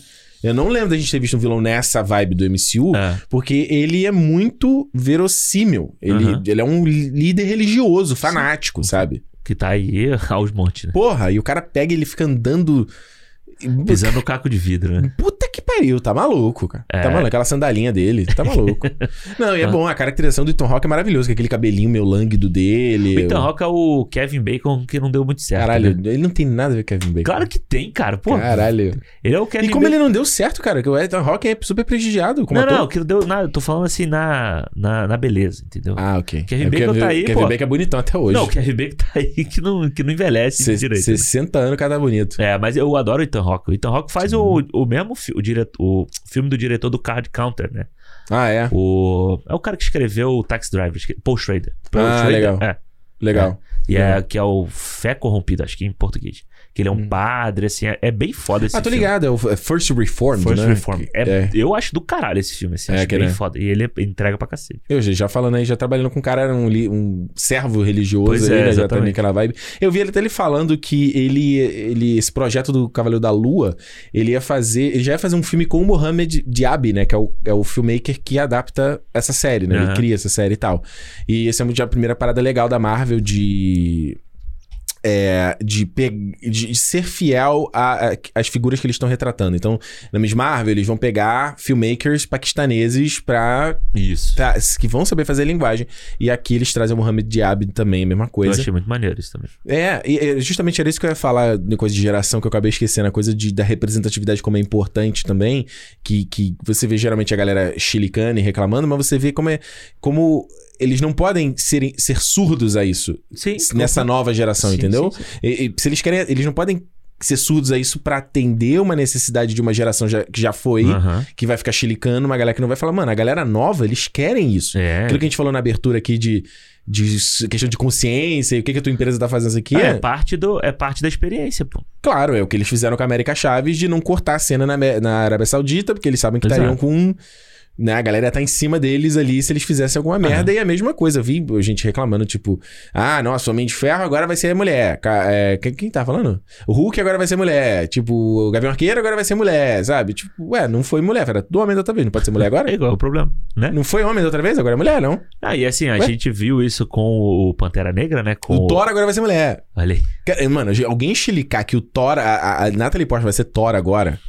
É tipo assim, mano, bicho, cala a boca. Você não sabe de nada de nada, brother. Não, é- não é- não é possível. não é possível. É, Você eu- também tá rolando a treta de que o. Estão querendo acusar de que o braço dela é CGI? Ah, da eu já- Natalie Portman? Mas eu já vi, gente. Gente já me perguntou se eu achava que era CGI. Tipo assim, pra esses E malucos. se for foda esses nerd... Não, mas nem isso. Pra esses nerdola, mulher, ela não desenvolve musculatura, sabe? Uhum. Tipo, não pode ter uma mulher tipo a Abby lá no The Last of Us 2, que ela não é mulher, ela é uma transgênero. Ela Ah. não é mulher. Ela não é, entendeu? Ela é impossível crescer músculo, entendeu? É, ninguém nunca não assistiu num UFC da vida. Caraca, mano. mulher, né? Não é possível, brother. Não é possi- Olha, esse, essa é a hora que eu, eu sempre lembro daquela referência da Niobe no Matrix Resurrections, que ela fala do, do ruído. Você fica ouvindo ruído o tempo todo. Hoje em dia na internet eu me sinto que eu tô ouvindo ruído. É. Eu já botei, falei, né? Botei bloqueador nas minhas redes sociais de novo, tudo. Ah, você falou. Uma horinha agora por dia. E é isso. É, eu, eu desativo lá quando eu preciso usar, mas, Claro. mas pelo menos eu fico consciente, entendeu? Aham, não fico sim. mais aquele. escroto. Ah, é, não, isso é foda. E aí, eu acho que isso que você tava falando da, da consciência é legal que a gente já viu no Pantera Negra, né? Tipo, meio que Sim. foi um primeiro passo, eu acho que ali, sabe? E, e deu certo. Aí se você pensar assim. o Viúva, É, não, e se você parar pra pensar do lado comercial, Eternos. o é. cara fala assim, porra, mano, olha só. Dá pra fazer desse jeito. Claro, Dá pra fazer da forma, entre aspas, certa. claro. Entendeu? Dá pra ser. A gente vai ver o Marvel, o The Marvels, vai ter a Nia da Costa fazendo um filme com Claro. três mulheres. Vai ser dirigido, tem que ser dirigido por uma mulher. Porra. Entendeu? Tem que ser uma Exato. mulher pen- que pense daquela forma. O Claro. cara agora, a, a série é passada no Egito, com coisas do Egito, coisa Uhum. muçulmana e tal, não sei o quê. Traz o cara. O, Uhum. o, o Miss Marvel, mesma coisa. E eu acho que isso é natural, entendeu? A gente não pode querer. É a mesma coisa que, tipo assim, sei lá, você pega um. Sei lá, Spielberg. Uhum. Spielberg é um exemplo merda, mas. Foda-se, Spielberg, pra fazer um filme sobre a cultura brasileira. É. Michael Entendeu? Bay. Pega o Tipo, Michael Bay. Michael Bay, boa. Michael Bay, pra falar Sobre sobre, carnaval. carnaval. Porra. Imagina, mano, ele vai explodir o sambódromo, entendeu? É isso que Não dá fazer. pra fazer. Não dá pra fazer. Você tem que pegar gente que saiba falar sobre aquilo, que saiba fazer. Isso você vê, eu acho que você vê muito bem nessa série aqui. Uhum. Tanto a forma como ele trata a questão do Egito, a questão dos, dos, dos deuses, sabe? É Da cultura egípcia dessa forma. Tem um amigo meu que ele gosta muito de, de dessa parte do Egito e tal. Hum. E ele foi pro Egito há pouco tempo, Que sabe? legal. ah. E aí ele falou que tem várias coisas assim que a série cita, é, coisas de É que eu não peguei nem fiquei incomodado de não pegar. é, assim. não, mas ele falou tipo assim, a questão da, da tumba do Alexandre o Grande lá, que eles Aham. falam na série e tal. Que isso é uma coisa mística que tem no, no Egito, e como que as pessoas pensam, como é que poderia ser aquilo e tal, não sei o quê. Aham. E aí você vê na série que eles pegam vários elementos disso. Então, realmente, você tem que trazer gente que, que conheça isso. Claro. Gente que entenda disso pra, pra tornar Porque, uma você, coisa. porque é vivência. Exato. Por melhor filmmaker que o cara for, e por melhor pesquisa que ele fizer- puder fazer, é vivência, né? Pois é, ele trazer, ele tem que trazer uma, uma coisa dele, sabe? Ele tem que trazer uma Sim. memória, uma, um sentimento, alguma coisa. E eu acho que isso torna até mais real, até mais legal de assistir quando você sente um pouco disso, Eu sabe? concordo 100%. Eu acho que, beleza, você pode ver filmes tipo um Indiana Jones ou tipo A Múmia do Brendan Aham. Fraser. É legal aquela parada e toda e tal, mas é uma visão hollywoodiana do negócio, entendeu? Você vê lá o Deuses e Reis, lá o Êxodos do Ridley Scott. Isso. É a mesma coisa, sabe? Você fica assim meio. Aí vai lá o Ridley Scott e fala: "Ah, a gente não vai escalar atores locais porque o filme não seria financiado, não dariam dinheiro. Ele tá mentindo? Não tá mentindo. Embaixo ele não tá mentindo. Mas é meio foda por um outro lado também, sabe? Acho que, é- acho que empobrece, assim. E no partir do momento que a gente tem tanta, tanta cultura. Tanta. Cultura, desculpa, não. A gente tem tanta mídia. Eh, A nossa oferta de mídia é tão grande, tão grande, tão grande. Eu não sei vocês, mas pra mim, eu fico assim, cara, eu quero ver diferente. Aham. Sabe? Mesmo quando eu tô vendo um blockbuster americano, se ele puder me trazer um cheirinho de algo diferente. E não precisa ser tão diferente. Pega o, o, o Red, Crescer uma Fera. É um filme da Pixar e tal. Tá falando de Toronto, tá falando. Do... Mas, porra, é diferente, é uma linguagem diferente. Alguém diferente pensando por É. trás, sabe? É, eu acho, eu, eu acho é legal isso porque eu ontem, ontem, ontem no dia que a gente tá gravando, né, eu assisti Uhum. lá o X. Ah, legal. O, é- mano, é muito doido que como eu passei a ver filme de terror há pouco tempo, né? É verdade. eu não gostava de filme de terror, Verdade, mas eu você passei falou a isso aqui no do. Do, do Invocação do Mal. É, e eu passei a assistir esse, eu peguei pra ver porque eu queria ver. Maneiro. E assim, tipo, não é blockbuster, não é nada disso, sabe? Mas é assim, você pega um diretor que ele gosta, de- de- com certeza ele gosta disso, e ele enche de, de, de, de referência, de coisas que ele gostava, e ele cria um slasher, né? Um filme slasher desse. Mano, de uma forma que é, tipo, moderna, Aham. parece velho e parece, tipo, que foi. Foda. Parece que é. Que é. Como é que se diz assim? Amador, Aham. mas não é, porque tem um monte de técnica no negócio. É do caralho. Eu achei muito foda o filme Maneiro, assim. vou ver. Eu vou acho, que ver. é, é- eu acho que é isso que, que você tá falando, que eu acho que é É. isso que É. eu gosto de ver. Eu acho que, eu, inclusive, ver filme blockbuster hoje em dia que traga esse tipo de pensamento e tal, como a gente falou do, do Doutor Estranho, que você trazia o Sam Raimi pra fazer Uhum. coisas visuais diferentes, sabe? Não coisas pasteurizadas, como a gente viu muito nessa primeira saga do infinito da, da Marvel. Você pegar um diretor de qualquer coisa Aham. e aí o estúdio força a mão aqui e faz. E diluir mais ainda, né? Pois é, eu acho Né? que é- é- essa fase nova da Marvel ela pode inovar muito nisso, sabe? Ela pode É. trazer coisas legais pra gente ver. Eu acho que o Cavaleiro da Lua, essa coisa da, da- do- dos dois personagens, da gente ficar perdido ali, o que que tá acontecendo, principalmente no início da série, eu acho fantástico. Acho Pois que um- é, e, e, e não, eu concordo. E Isso foi, foi um, um bagulho do, do Cavaleiro da Lua que foi o que mais me interessou, assim mesmo. Eu acho que a coisa da. Eu vi muita gente reclamando disso. eu- e, e nessa série, na verdade, eu vou te falar muitas coisas que eu vi a galera reclamando online, principalmente quando eu comentava semana a semana, fazia um review lá no meu Twitter e a galera me respondia. Eu fiquei muito assim, cara. Como é curioso, é, como é bom a gente poder discutir, porque são percepções muito diferentes, sabe? É, por exemplo, a questão de montagem do episódio, a galera, caraca, eu achei, eu achei ótimo na Aham. série. A coisa que eles fazem de desorientar mesmo.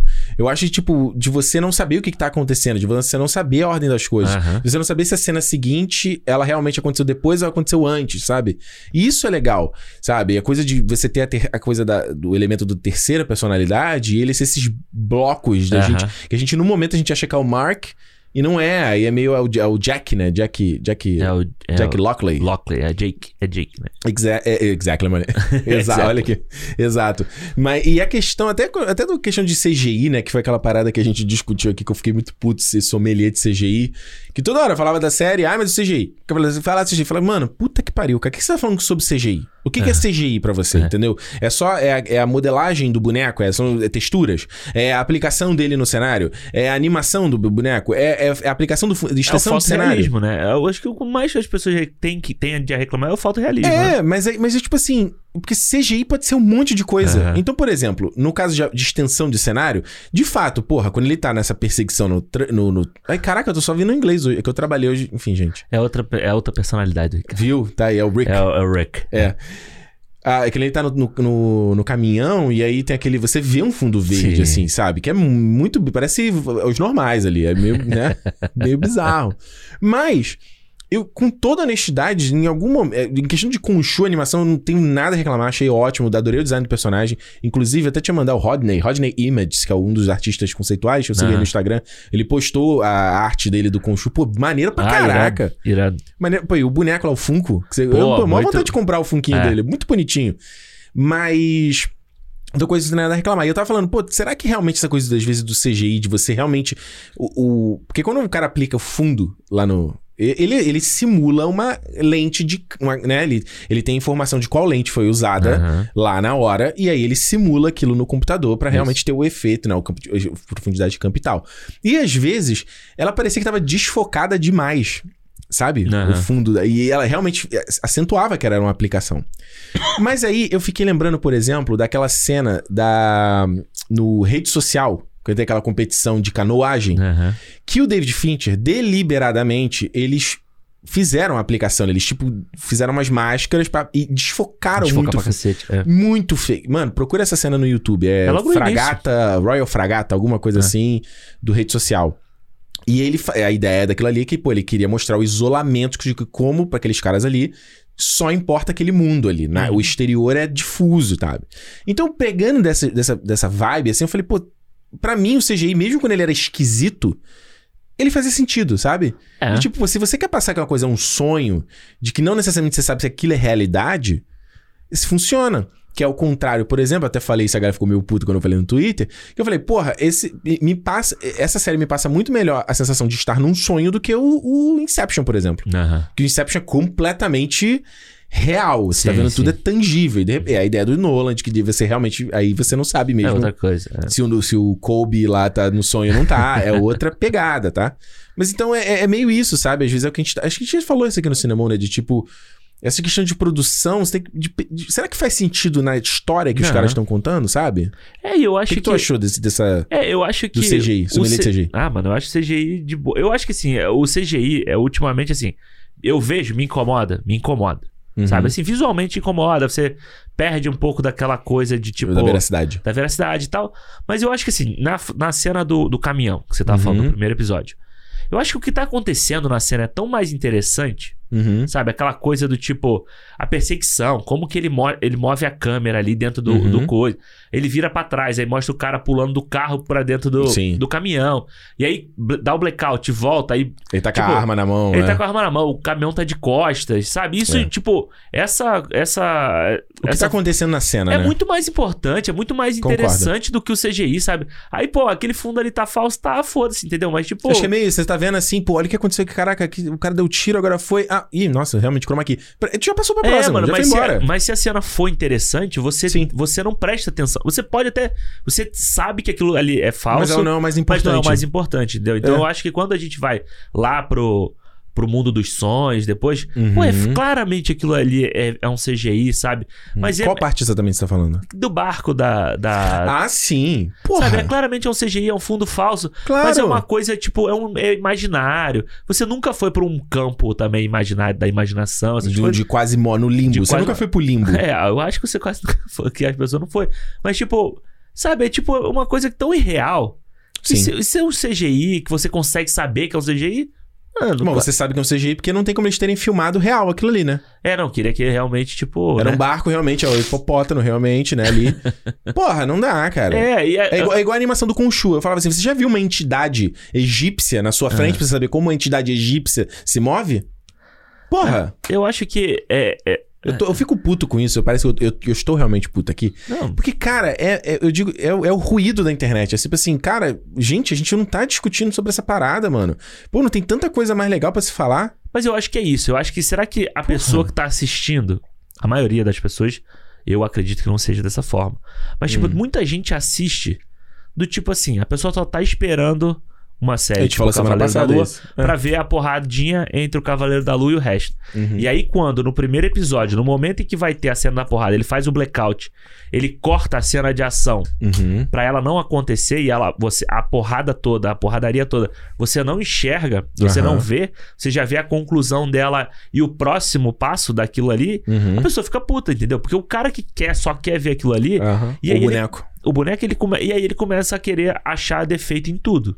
Sim. Porque aí ele não tá vendo a cena da perseguição como uma montagem, uma montagem de cena, uma montagem de cena Uhum. de perseguição. a o- E a história em si, né? É, e eu acho que até, tipo assim, é uma coisa meio circo, sabe? Tipo, um cara que pula aqui, aí o outro rola pra lá, o Sim. outro que rola Que aqui. Indiana Jones, né? O- É, Indiana Jones é meio isso, né? a Você- encenação. É uma daquele- encenação. É. Daquele negócio. Não, o cara tá vendo. Aí o cara vai querer ver, porque aí, ah, não, mas essa cena de ação não tá me. Essa luta aqui não é, não é verdade. É, Aí tipo, esse- aquela cena que ele luta no terraço com os malucos. Porra, cara, a galera, eu vi a gente, a galera falando tão mal daquilo. Nossa, a coreografia, não sei o que. Gente, eu achei a cena ótima, cara. Eu vi duas vezes. Tipo, Eu achei ótima a Todos os cena. episódios eu vi duas vezes, né? Porque a Renata Aham. tava vendo também, eu via com ela depois. Legal. E eu, eu vi essa cena depois que as pessoas já estavam me que criticando. Do tipo assim, gente falando que, ah, que na hora que ele vai dar um soco, sai errado do outro lado. Eu fiquei pensando, eu fiquei olhando a cena e falei, tipo, mano, eu não entendi isso. Que é o, é o normal, tipo, é que a gente sempre fala, né? A po- Você nunca vê a porrada, É, você ele vê... troca eh, de câmera. É, mas, normal. tipo, é uma cena normal, uma cena de luta normal, assim. É. E E assim, eu acho que ele tem uma brincadeira até legal. Tenho- aliás, uma das paradas que eu mais gostei dessa série é a coisa do blocking, né? De como ele posiciona a câmera. E às vezes ele faz de uma forma bem tradicional, né? Aham. Os planos ali, paradinho, fixo e tal. Mas em muitas vezes é coisa da câmera na mão, que eu sou tarado nesta merda, já falei pra vocês. Mas ele faz de um jeito. É é muito pontual. E muitas vezes com takes longos pra mostrar coisas diferentes. A câmera, em algum momento, tá num close-up, ela abre, é, acontece Aham. a luta, por exemplo. Aí no meio da luta, eh, num take, a câmera começa de novo no close-up e ela abre de novo. Ele tem uma coisa Sim. de movimento, a câmera não tá parada o tempo eu todo. acho legal também. Aí eles param, olham o negócio e a câmera. Tipo, É muito engraçado que eles falam assim: o que é aquilo ali? Não sei o quê. Aí a câmera, ela meio que. Ela demora. É como se se fosse uma pessoa que fosse mais lenta, Aham. entendeu? Aí ela vai devagarzinho, aí, aí dá um zoom. Aí. Tan, dan. Eu achei muito criativo o jeito de filmar assim, sabe? É, eu acho que sai um pouco dessa coisa do tipo.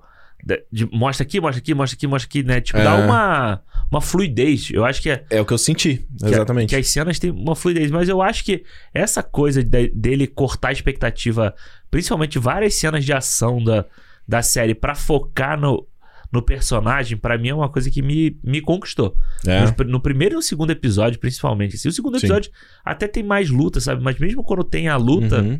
O 2 é o que ele aparece o Mr. Knight, né? É. Primeiro, né? É. E aí, exatamente, aí va- vai ter a luta. Aí ele corta, o, o Steven, ele toma conta do corpo Uhum. e aí vira o cara que não sabe lutar.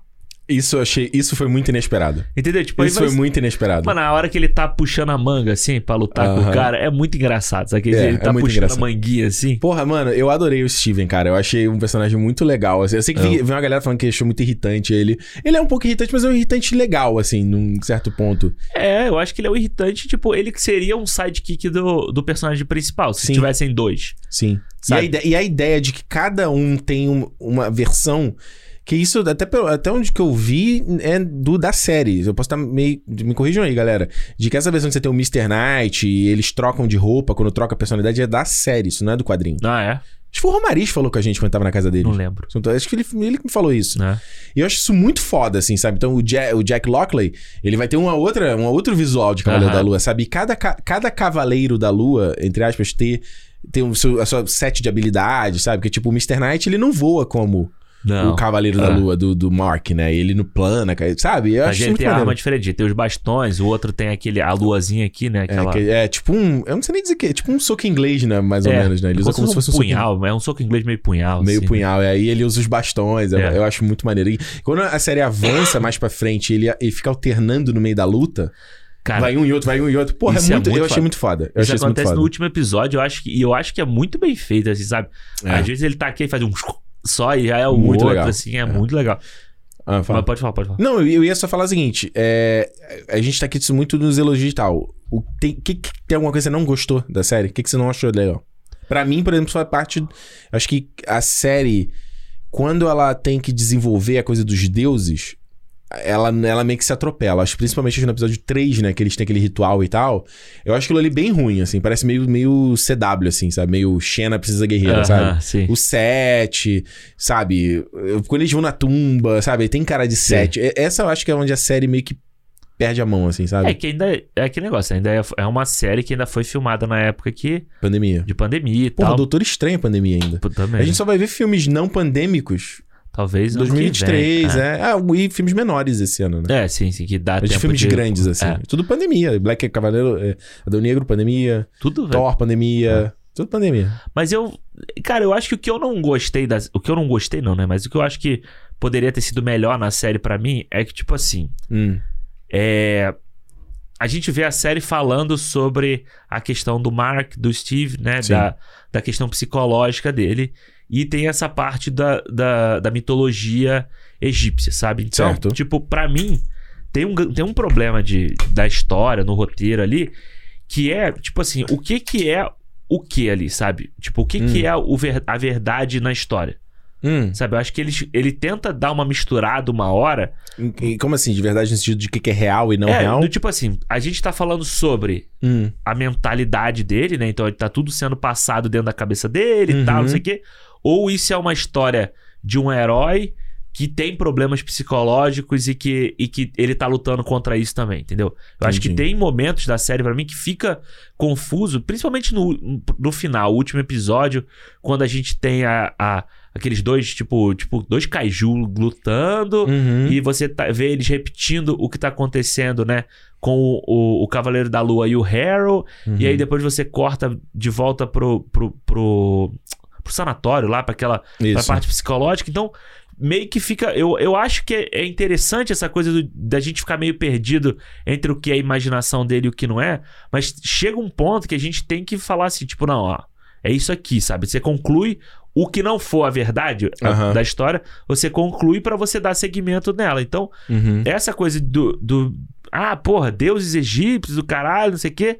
E tipo, ah, não, eu tenho um problema aqui da minha família que teve que. Sim. causou essa ruptura. Ruptura. Olhei. É a ruptura entre os dois e tal, não sei o quê. Eu acho que isso pra mim é, é a parte mais fraca, sabe? Da, da, da história, de como ela Só- é ta- contada. Talvez daria até uma satisfação maior pra galera que viu a série.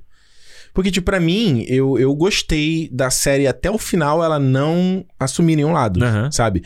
Eu acho que o, le- o que eu tava falando assim, do, o que eu gostei do Cavaleiro da Lua, né? Aquela coisa, a gente, é, é bom a gente avaliar. Por isso que eu parei de fazer análise semanal dessas séries da Marvel. Porque você às vezes precisa. é, é, a, a Marvel ainda tem, tem uma coisa que é um problema, ainda que eles estão tratando isso como filme, né? É. E eles não pensam, às vezes, os arcos de cada episódio. Isso, é Isso. meio. É pra- quando você tá vendo semana a semana, eu acho que dá uma sofrida. Mas de repente você vê tudo, tudo pronto. É, no, no Beach Watch lá. Funciona mais legal, sabe? Mas é, o bom de ver a série como um todo, que quando chegou ao final dela, eu achei maneiro que o foco. Primeiro, essa coisa de não dar resposta, eu adorei. Aham. Mas eu tô acostumado a ver esse tipo de história. Eu gosto de ver história. Sim. Que ela não dá uma posição, ela meio que, tipo assim, deixa pra você. Aham. Quando aparece o Arthur Harrow na, no, no sanatório, eu por um segundo, eu falei, mano, será que ele quer dizer que isso aconteceu na cabeça dele? Aham. A Juliana falou, não, isso já aconteceu depois. Tipo, ele foi preso e ele tava falando de deuses e tal, e alguém botou ele no sanatório. Ela já tem uma visão mais linear. Sim. Eu já viajei, já falei, Aham. caraca, será que o cara vai entrar numa outra camada de loucura, sabe?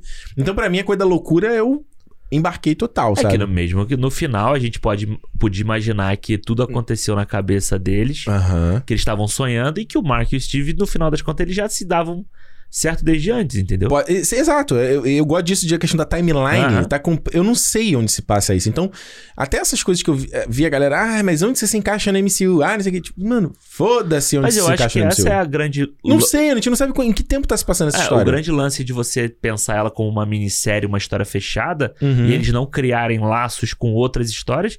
É Ela dá que mais liberdade. né? É, e ela tá fechada ali, tipo, E ela dá mais ali. liberdade. Você não dá pra saber. O pessoal falou. Até alguém falando, ah, mas e os Eternos? Não sei o que. Eu falei, mano, nada te diz que isso tá acontecendo de uma ordem cronológica. Uhum. Sabe? Que isso realmente está se passando depois do que aconteceu com, com os Eternos na Terra. De repente, a história do Eternos aconteceu muito mais na frente. Em É. questão de timeline. A gente não sabe.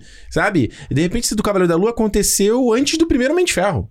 Eu não sei se tem nada na série que, que, de tecnologia que deixe Aham. claro. É, tem o. Eu, eu vi o pessoal na internet postando que Hum. tem um ônibus lá que passa Que ele Uma fala hora- do, do, to- do- Que tem aquele negócio que acontece. O último episódio do. Do, Cavaleiro, do Soldado Invernal. Ah. Aquele encontro lá dos, Sim. dos líderes e tal. Então Isso. seria pós Thanos, pós essas coisas assim. né? Isso, pós-blip, né? Mas É. ela não, não é. É, mas eu- é o que eu tô te falando, eu acho que é questão de justamente. A gente falou semana passada isso. Em vez de você estar prestando atenção nas histórias, você tá prestando atenção.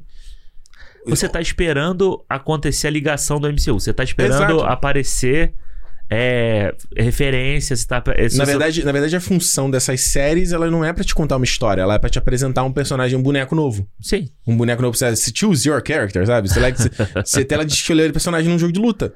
É, isso é um tipo. É como se fosse, como a gente fala do. No quadrinho, ao invés de você, você ter o grande arco dos quadrinhos, você tem as, Uhum. as revistas que vão se comple- vão completando Exato. aquela história ali.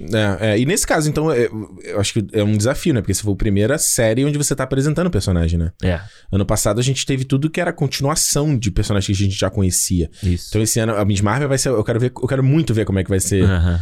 a repercussão da galera com Miss Marvel, que é um personagem que a gente não tem background. She-Hulk é um personagem que a gente não tem background, embora vai ter o Hulk ali pra pelo menos Segurar, né? é apaziguar, apresentar e tal. É, e a Miss Marvel é a ligação com a Capitã Marvel também, né? É, é, mas a gente não sabe o quão além disso, entendeu? É, mas tipo assim, dela, dela ter como referência a heroína, né? Aqui Sim. no Cavaleiro da Noite não tem porra nenhuma. Não tem nada. E Tem ne- nada. não necessariamente ele é um herói.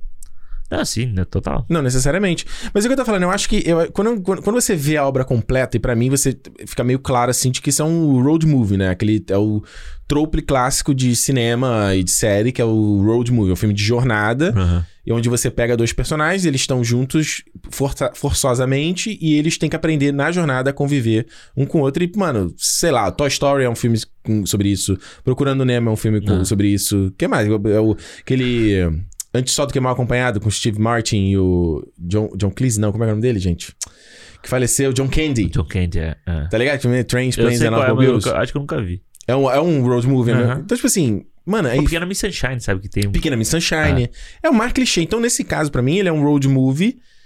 E os dois personagens são o Mark e o Steven. Isso. Quando, quando ele decide deliberadamente de não, colo- não apresentar a terceira personalidade, que eu achava que algum. Tipo, conforme a série ia avançar, eu falei, pô, vai apresentar a terceira, quarta, quinta Aham. personalidade. Quando eu vi que não era isso, e ele. ah, principalmente depois do episódio 5, né?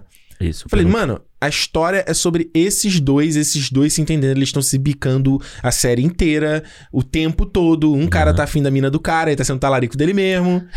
sabe? Aí, aí quando eu vi, quando, né, principalmente desse episódio 5, aí que eu realmente, pra mim, toda a parte dos deuses ali, de tumba, tudo ficou mais fraco, assim, porque eu acho Aham. realmente que. Acho que até quem fez a série tava mais interessado nessa parte Total, você vê que. do que nessa outra parte, entendeu? É, você vê que chega no episódio 5, que eu acho que é o. Eu acho que é o grande episódio da série, assim. É o, É. é o episódio 5. O- Eu acho que o primeiro, o primeiro episódio é o, é, é o melhor Uhum. pra mim, mas eu acho que o quinto. É o quinto, né? O quinto É. episódio, o penúltimo episódio, é o grande episódio. Eu acho que assim como o WandaVision também aqui, tem aquele episódio lá da Wanda andando com a Agatha pela, É o pela oitavo. né? história dela, também é um puta episódio foda, assim, sabe? Você falou, a mesma, mesma ideia. É, a né? mesma coisa, assim. Eu, eu, e foi engraçado que eu tava. Eu tinha visto o Cavaleiro da Lua e fui ver o WandaVision pra gente ver o Doutor Estranho. Eu falei, caralho, é a mesma porra. Não, pô.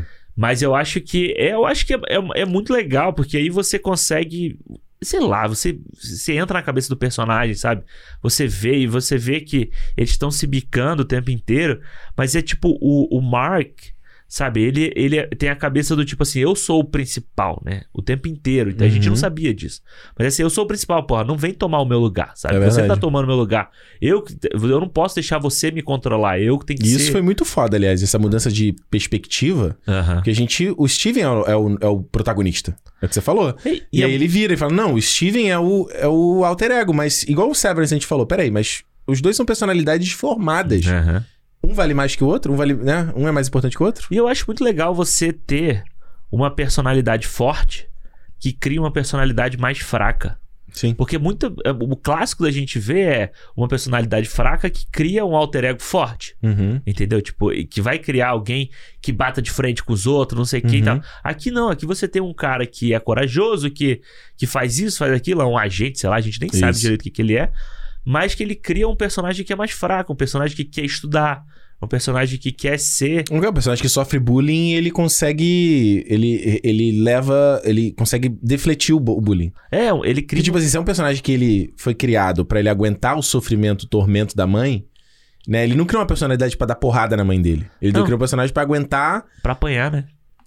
pra apanhar psicologicamente. Né? Então quando ele te- cria essa, É, fi- psicologicamente. essa figura do Steven, que todo mundo faz bullying e é meio agressivo com ele, ele meio que leva de boa, entre aspas, Pois você é. vê, porque é um cara que foi criado pra isso, né? Eu acho que aquelas cenas que ele tá. que o Steve tá conversando com o, a estátua humana. Uhum. Eu acho que depois, quando a gente vê a série toda, a gente pensa, né? É meio triste, assim, sabe? Tipo, você Total. viu. O cara, tipo, ele não tinha ninguém. Ele não tinha ninguém. Não. Era uma personalidade que ele criou pra viver sozinho, pra, tipo. Sim. Na verdade, a história dele é muito difícil, é muito triste, assim, é, sabe? não, toda. Esse episódio, esse quinto episódio é, é pesado. Tipo, e factível, assim, porque você pega histórias, até filmes e livros que realmente tem essa coisa da relação da mãe, É. né? Perder o filho e tal, super factível. E eu vi até a galera falando quem é o pior pai do MCU agora, né? Que é o pior parente, né? Porque você tem o Thanos, tem o Odin também, que é foda. Quem o mais? pai do Tony Stark também, que Pai- É, mas eles se apaziguaram, né? Depois. É, né? mas E ele, ele- ele dá uma, uma passada de pano no Ultimato, né? É, mas fala. ele era um vacilão da, da porra também. Mas ele fala lá no Ultimato, ele fala os. O The Greater. Como é que seria o Greater Good? O bem maior. Bem ma- Ele, ele entra em detrimento do meu próprio bem-estar. É, de- o, Ele os deu uma irmãos- passadinha de Os pano. irmãos russos arrumaram ali a casa Deu dele. uma né? passadinha de pano. É, é. Mas Ah. é, tem, ah, o- tem o pai do Peter Quill. Pai do Peter Quill. Nossa, o pai do Peter Quill é um baita cuzão. O Ego é um baita Ego, cuzão. é. É. Quem mais? Tem mais alguém? Tô pensando aqui. Acho que nem. Mas é meio. é que- Ah, o pai da, tem o pai da. Tem o, General Ross, né? Que é o pai da. General. Ro- É, mas General Ross ainda tem a justificativa de que ele. Ele está defendendo a pátria. entendeu? Ele está defendendo o lar da filha dele, de certa forma, entendeu? É, é. Mas ela, mas essa é foda. Ela, e todo episódio dele criar a personalidade ali pra apanhar e tal. Eu achei isso totalmente pesado, assim. É. E fico curioso pra saber como, co- qual vai ser a razão da criação das outras personalidades. Então, o fato de ter jogado isso pra depois, o que quer que venha depois, eu acho maneiro, sabe? Tipo, não, não, não gasta esse tempo agora. Então, tipo assim, na- se houver uma próxima temporada, se tiver um filme, se tiver o que seja, a gente, o Steve e o Mark já acabou. Eles ainda se entendem, eles podem se bicar ainda, mas eles já se Aham. aceitam, né? E aí agora vai ser, tipo, eles. é, sabe, aceitando uma outra personalidade. De Como É. essa outra personalidade surgiu. Ou entendendo, às vezes, tipo, não aceitando, sabe? Não querendo que aceitando. ela, que ela exista, já que, tipo, você vê É um que o, bandidão. é o Peak Blinders lá, né? Peak Blinders, sobrinho realista. Eu Pô, ele passa, ele atira no Harrow, cara. É. Tipo, coisas malucas, ele, ele enfrenta o Harrow mesmo como Cavaleiro da Lua e só, tipo, põe ele pra dormir, né?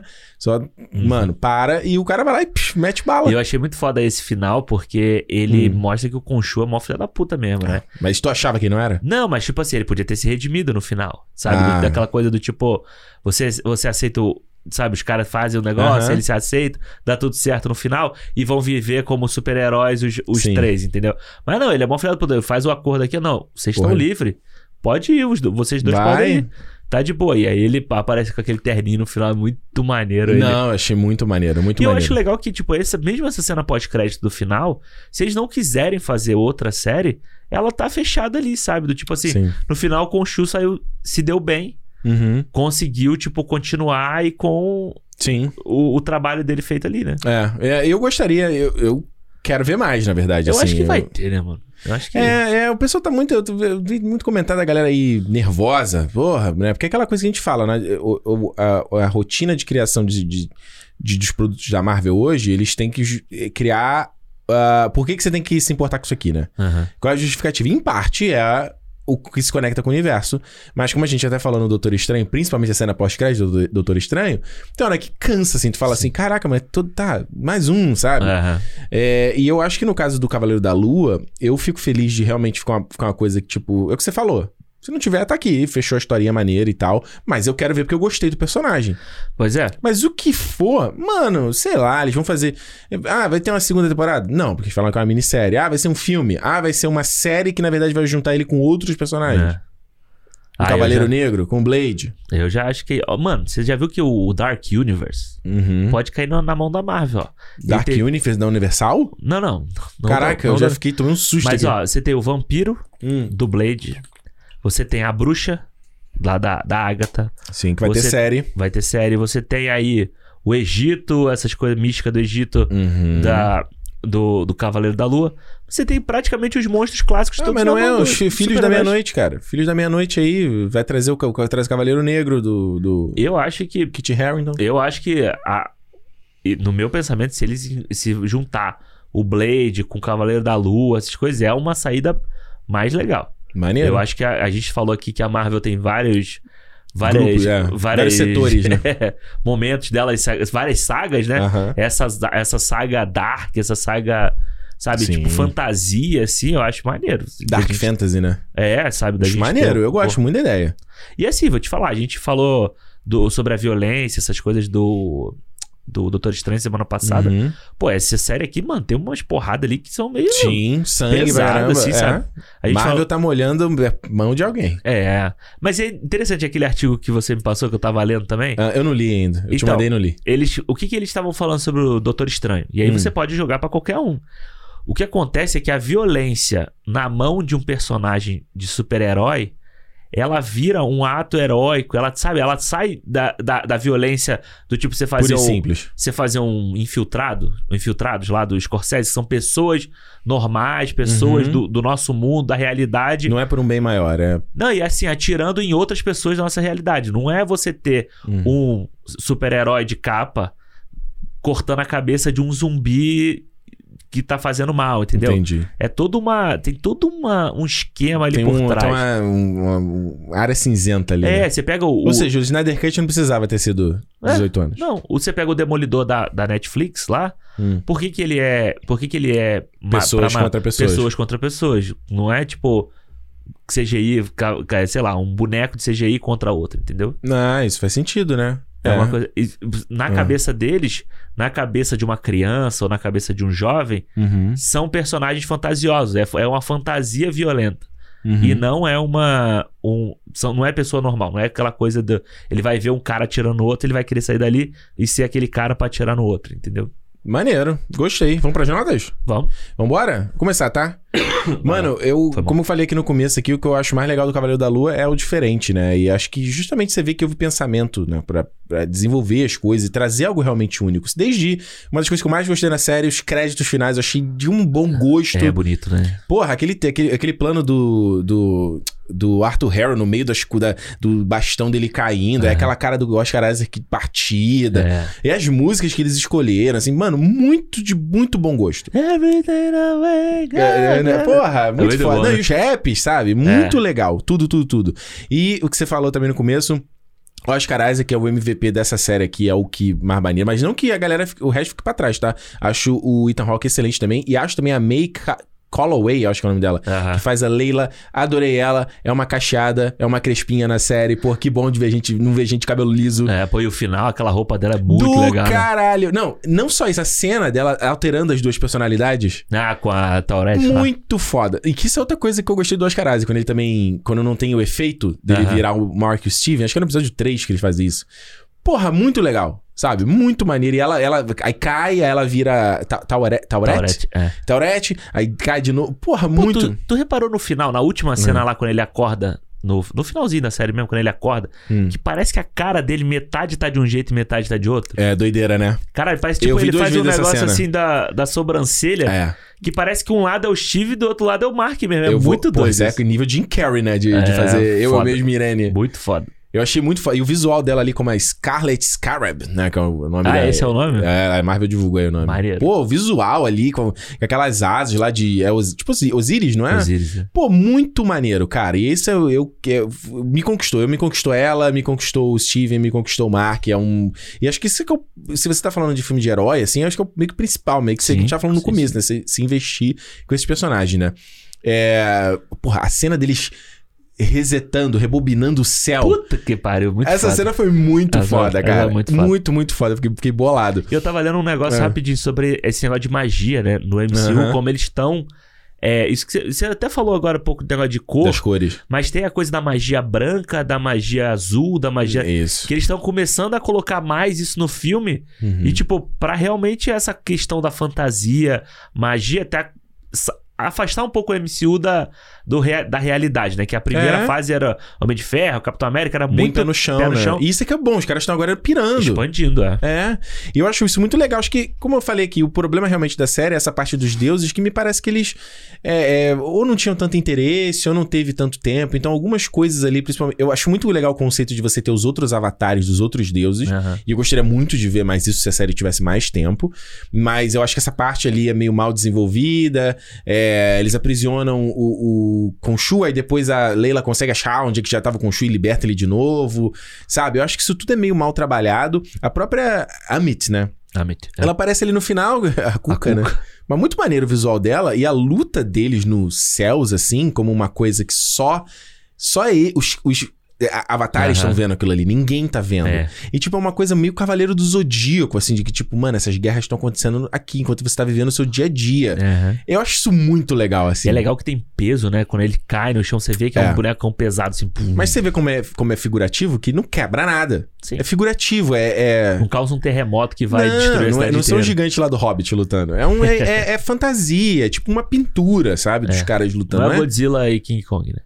Exato. É muito parecido aquela pintura no começo do Mulher Maravilha. Lembra que ela mostra conta a história do- das Amazonas? Aham. É uma pintura em movimento. Muito bonita aquela cena, inclusive. É tipo isso, é uma pintura, É sabe? legal, é uma, legal. uma ideia. Então, mas eu acho realmente que essa parte é, uma- é onde realmente a série se embanana. Mas como eu falei, quando você vê que o, o final, a história é sobre um road movie em forma de... te- terapia em forma de road É. movie. E a série não dá resposta, ela realmente deixa no ar, assim. E o foco realmente, que é a, relação entre os dois, se resolve, é realmente o core dessa série.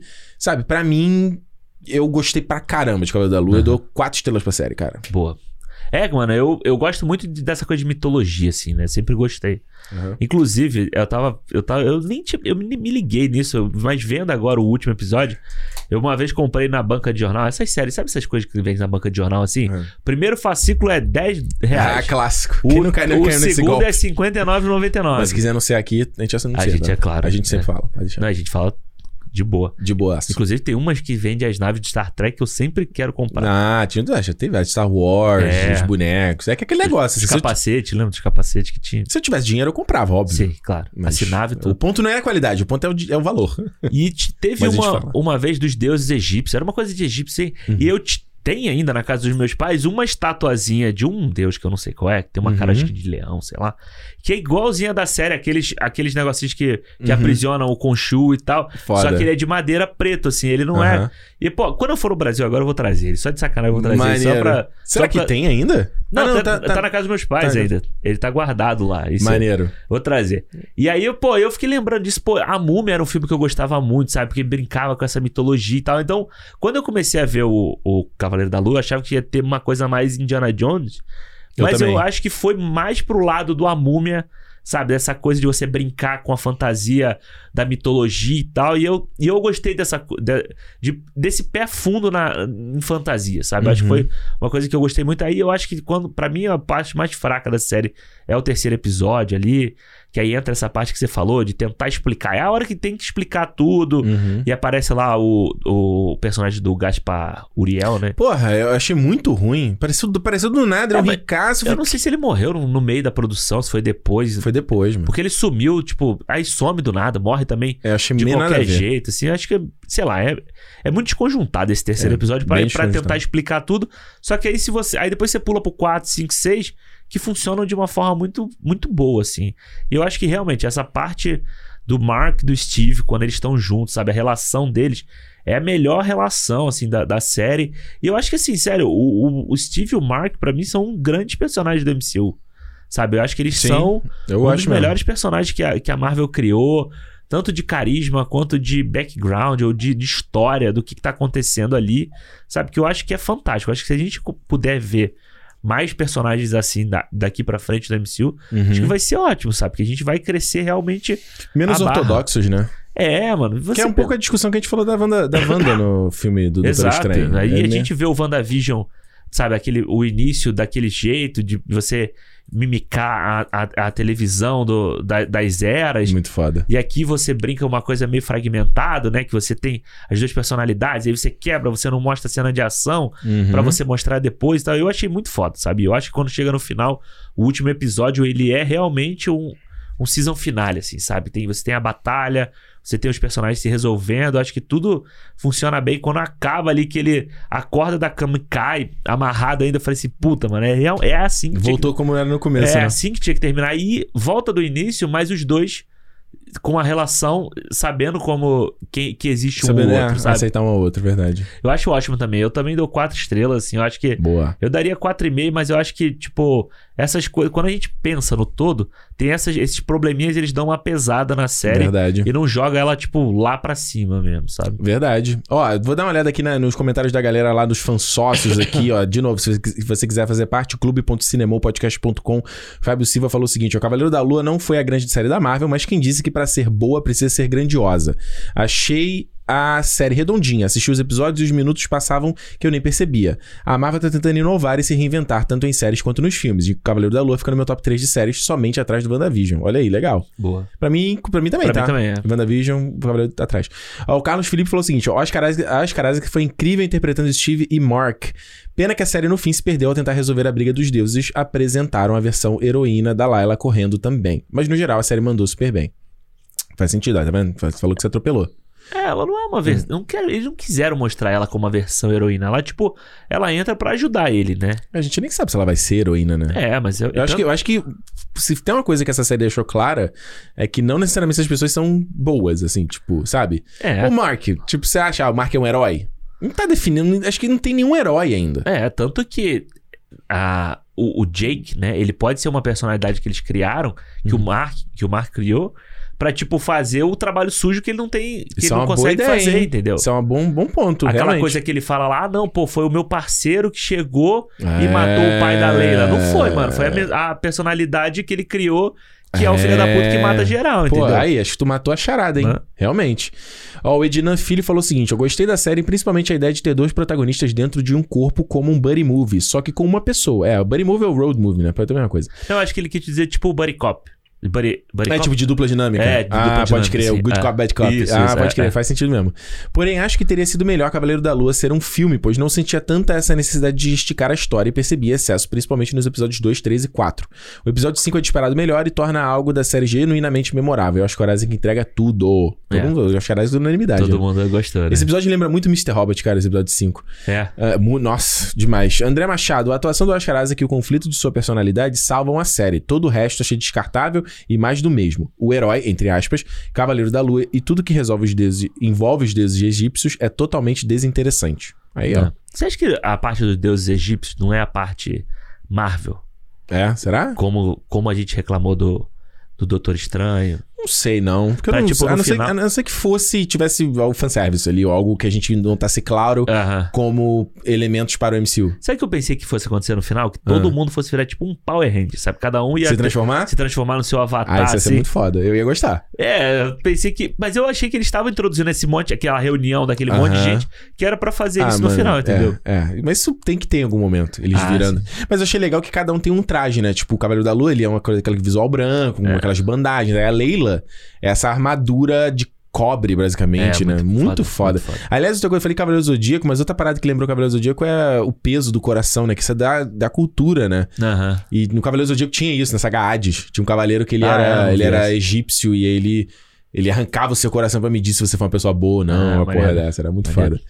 Ó, o Mika lá no grupo falou: gostei muito da parte que desenvolve, desenvolve a psique do personagem, as diferenças deles e o, a diferença deles. E o Ozzy Karaza que dá um show de atuação aqui, mas achei o meio da série ali um pouco fraco. E as cenas de luta algumas vezes meio mal dirigidas. Só as do último episódio ali que foram bacanas. Porra, aprender a botar pontuação, hein, Mika? Ele só botou vírgula. Ah, até já me perdi. Fraca, meio mal dirigida. Só as do último episódio ali que foram bacanas. Os dois primeiros episódios dos dois últimos salvam a série. Mas ao todo foi uma boa série e um ótimo personagem que já quero ver ele de novo. Nossa, Mika, vamos escrever direito, mano. De novo junto com o Acha no papel. Ok, beleza. Ok, show. Ah, acho que foi isso. Alguém falou mais alguma coisa? Deixa eu ver. Aqui, ó. O, o... Esse aqui é o Platini, não é?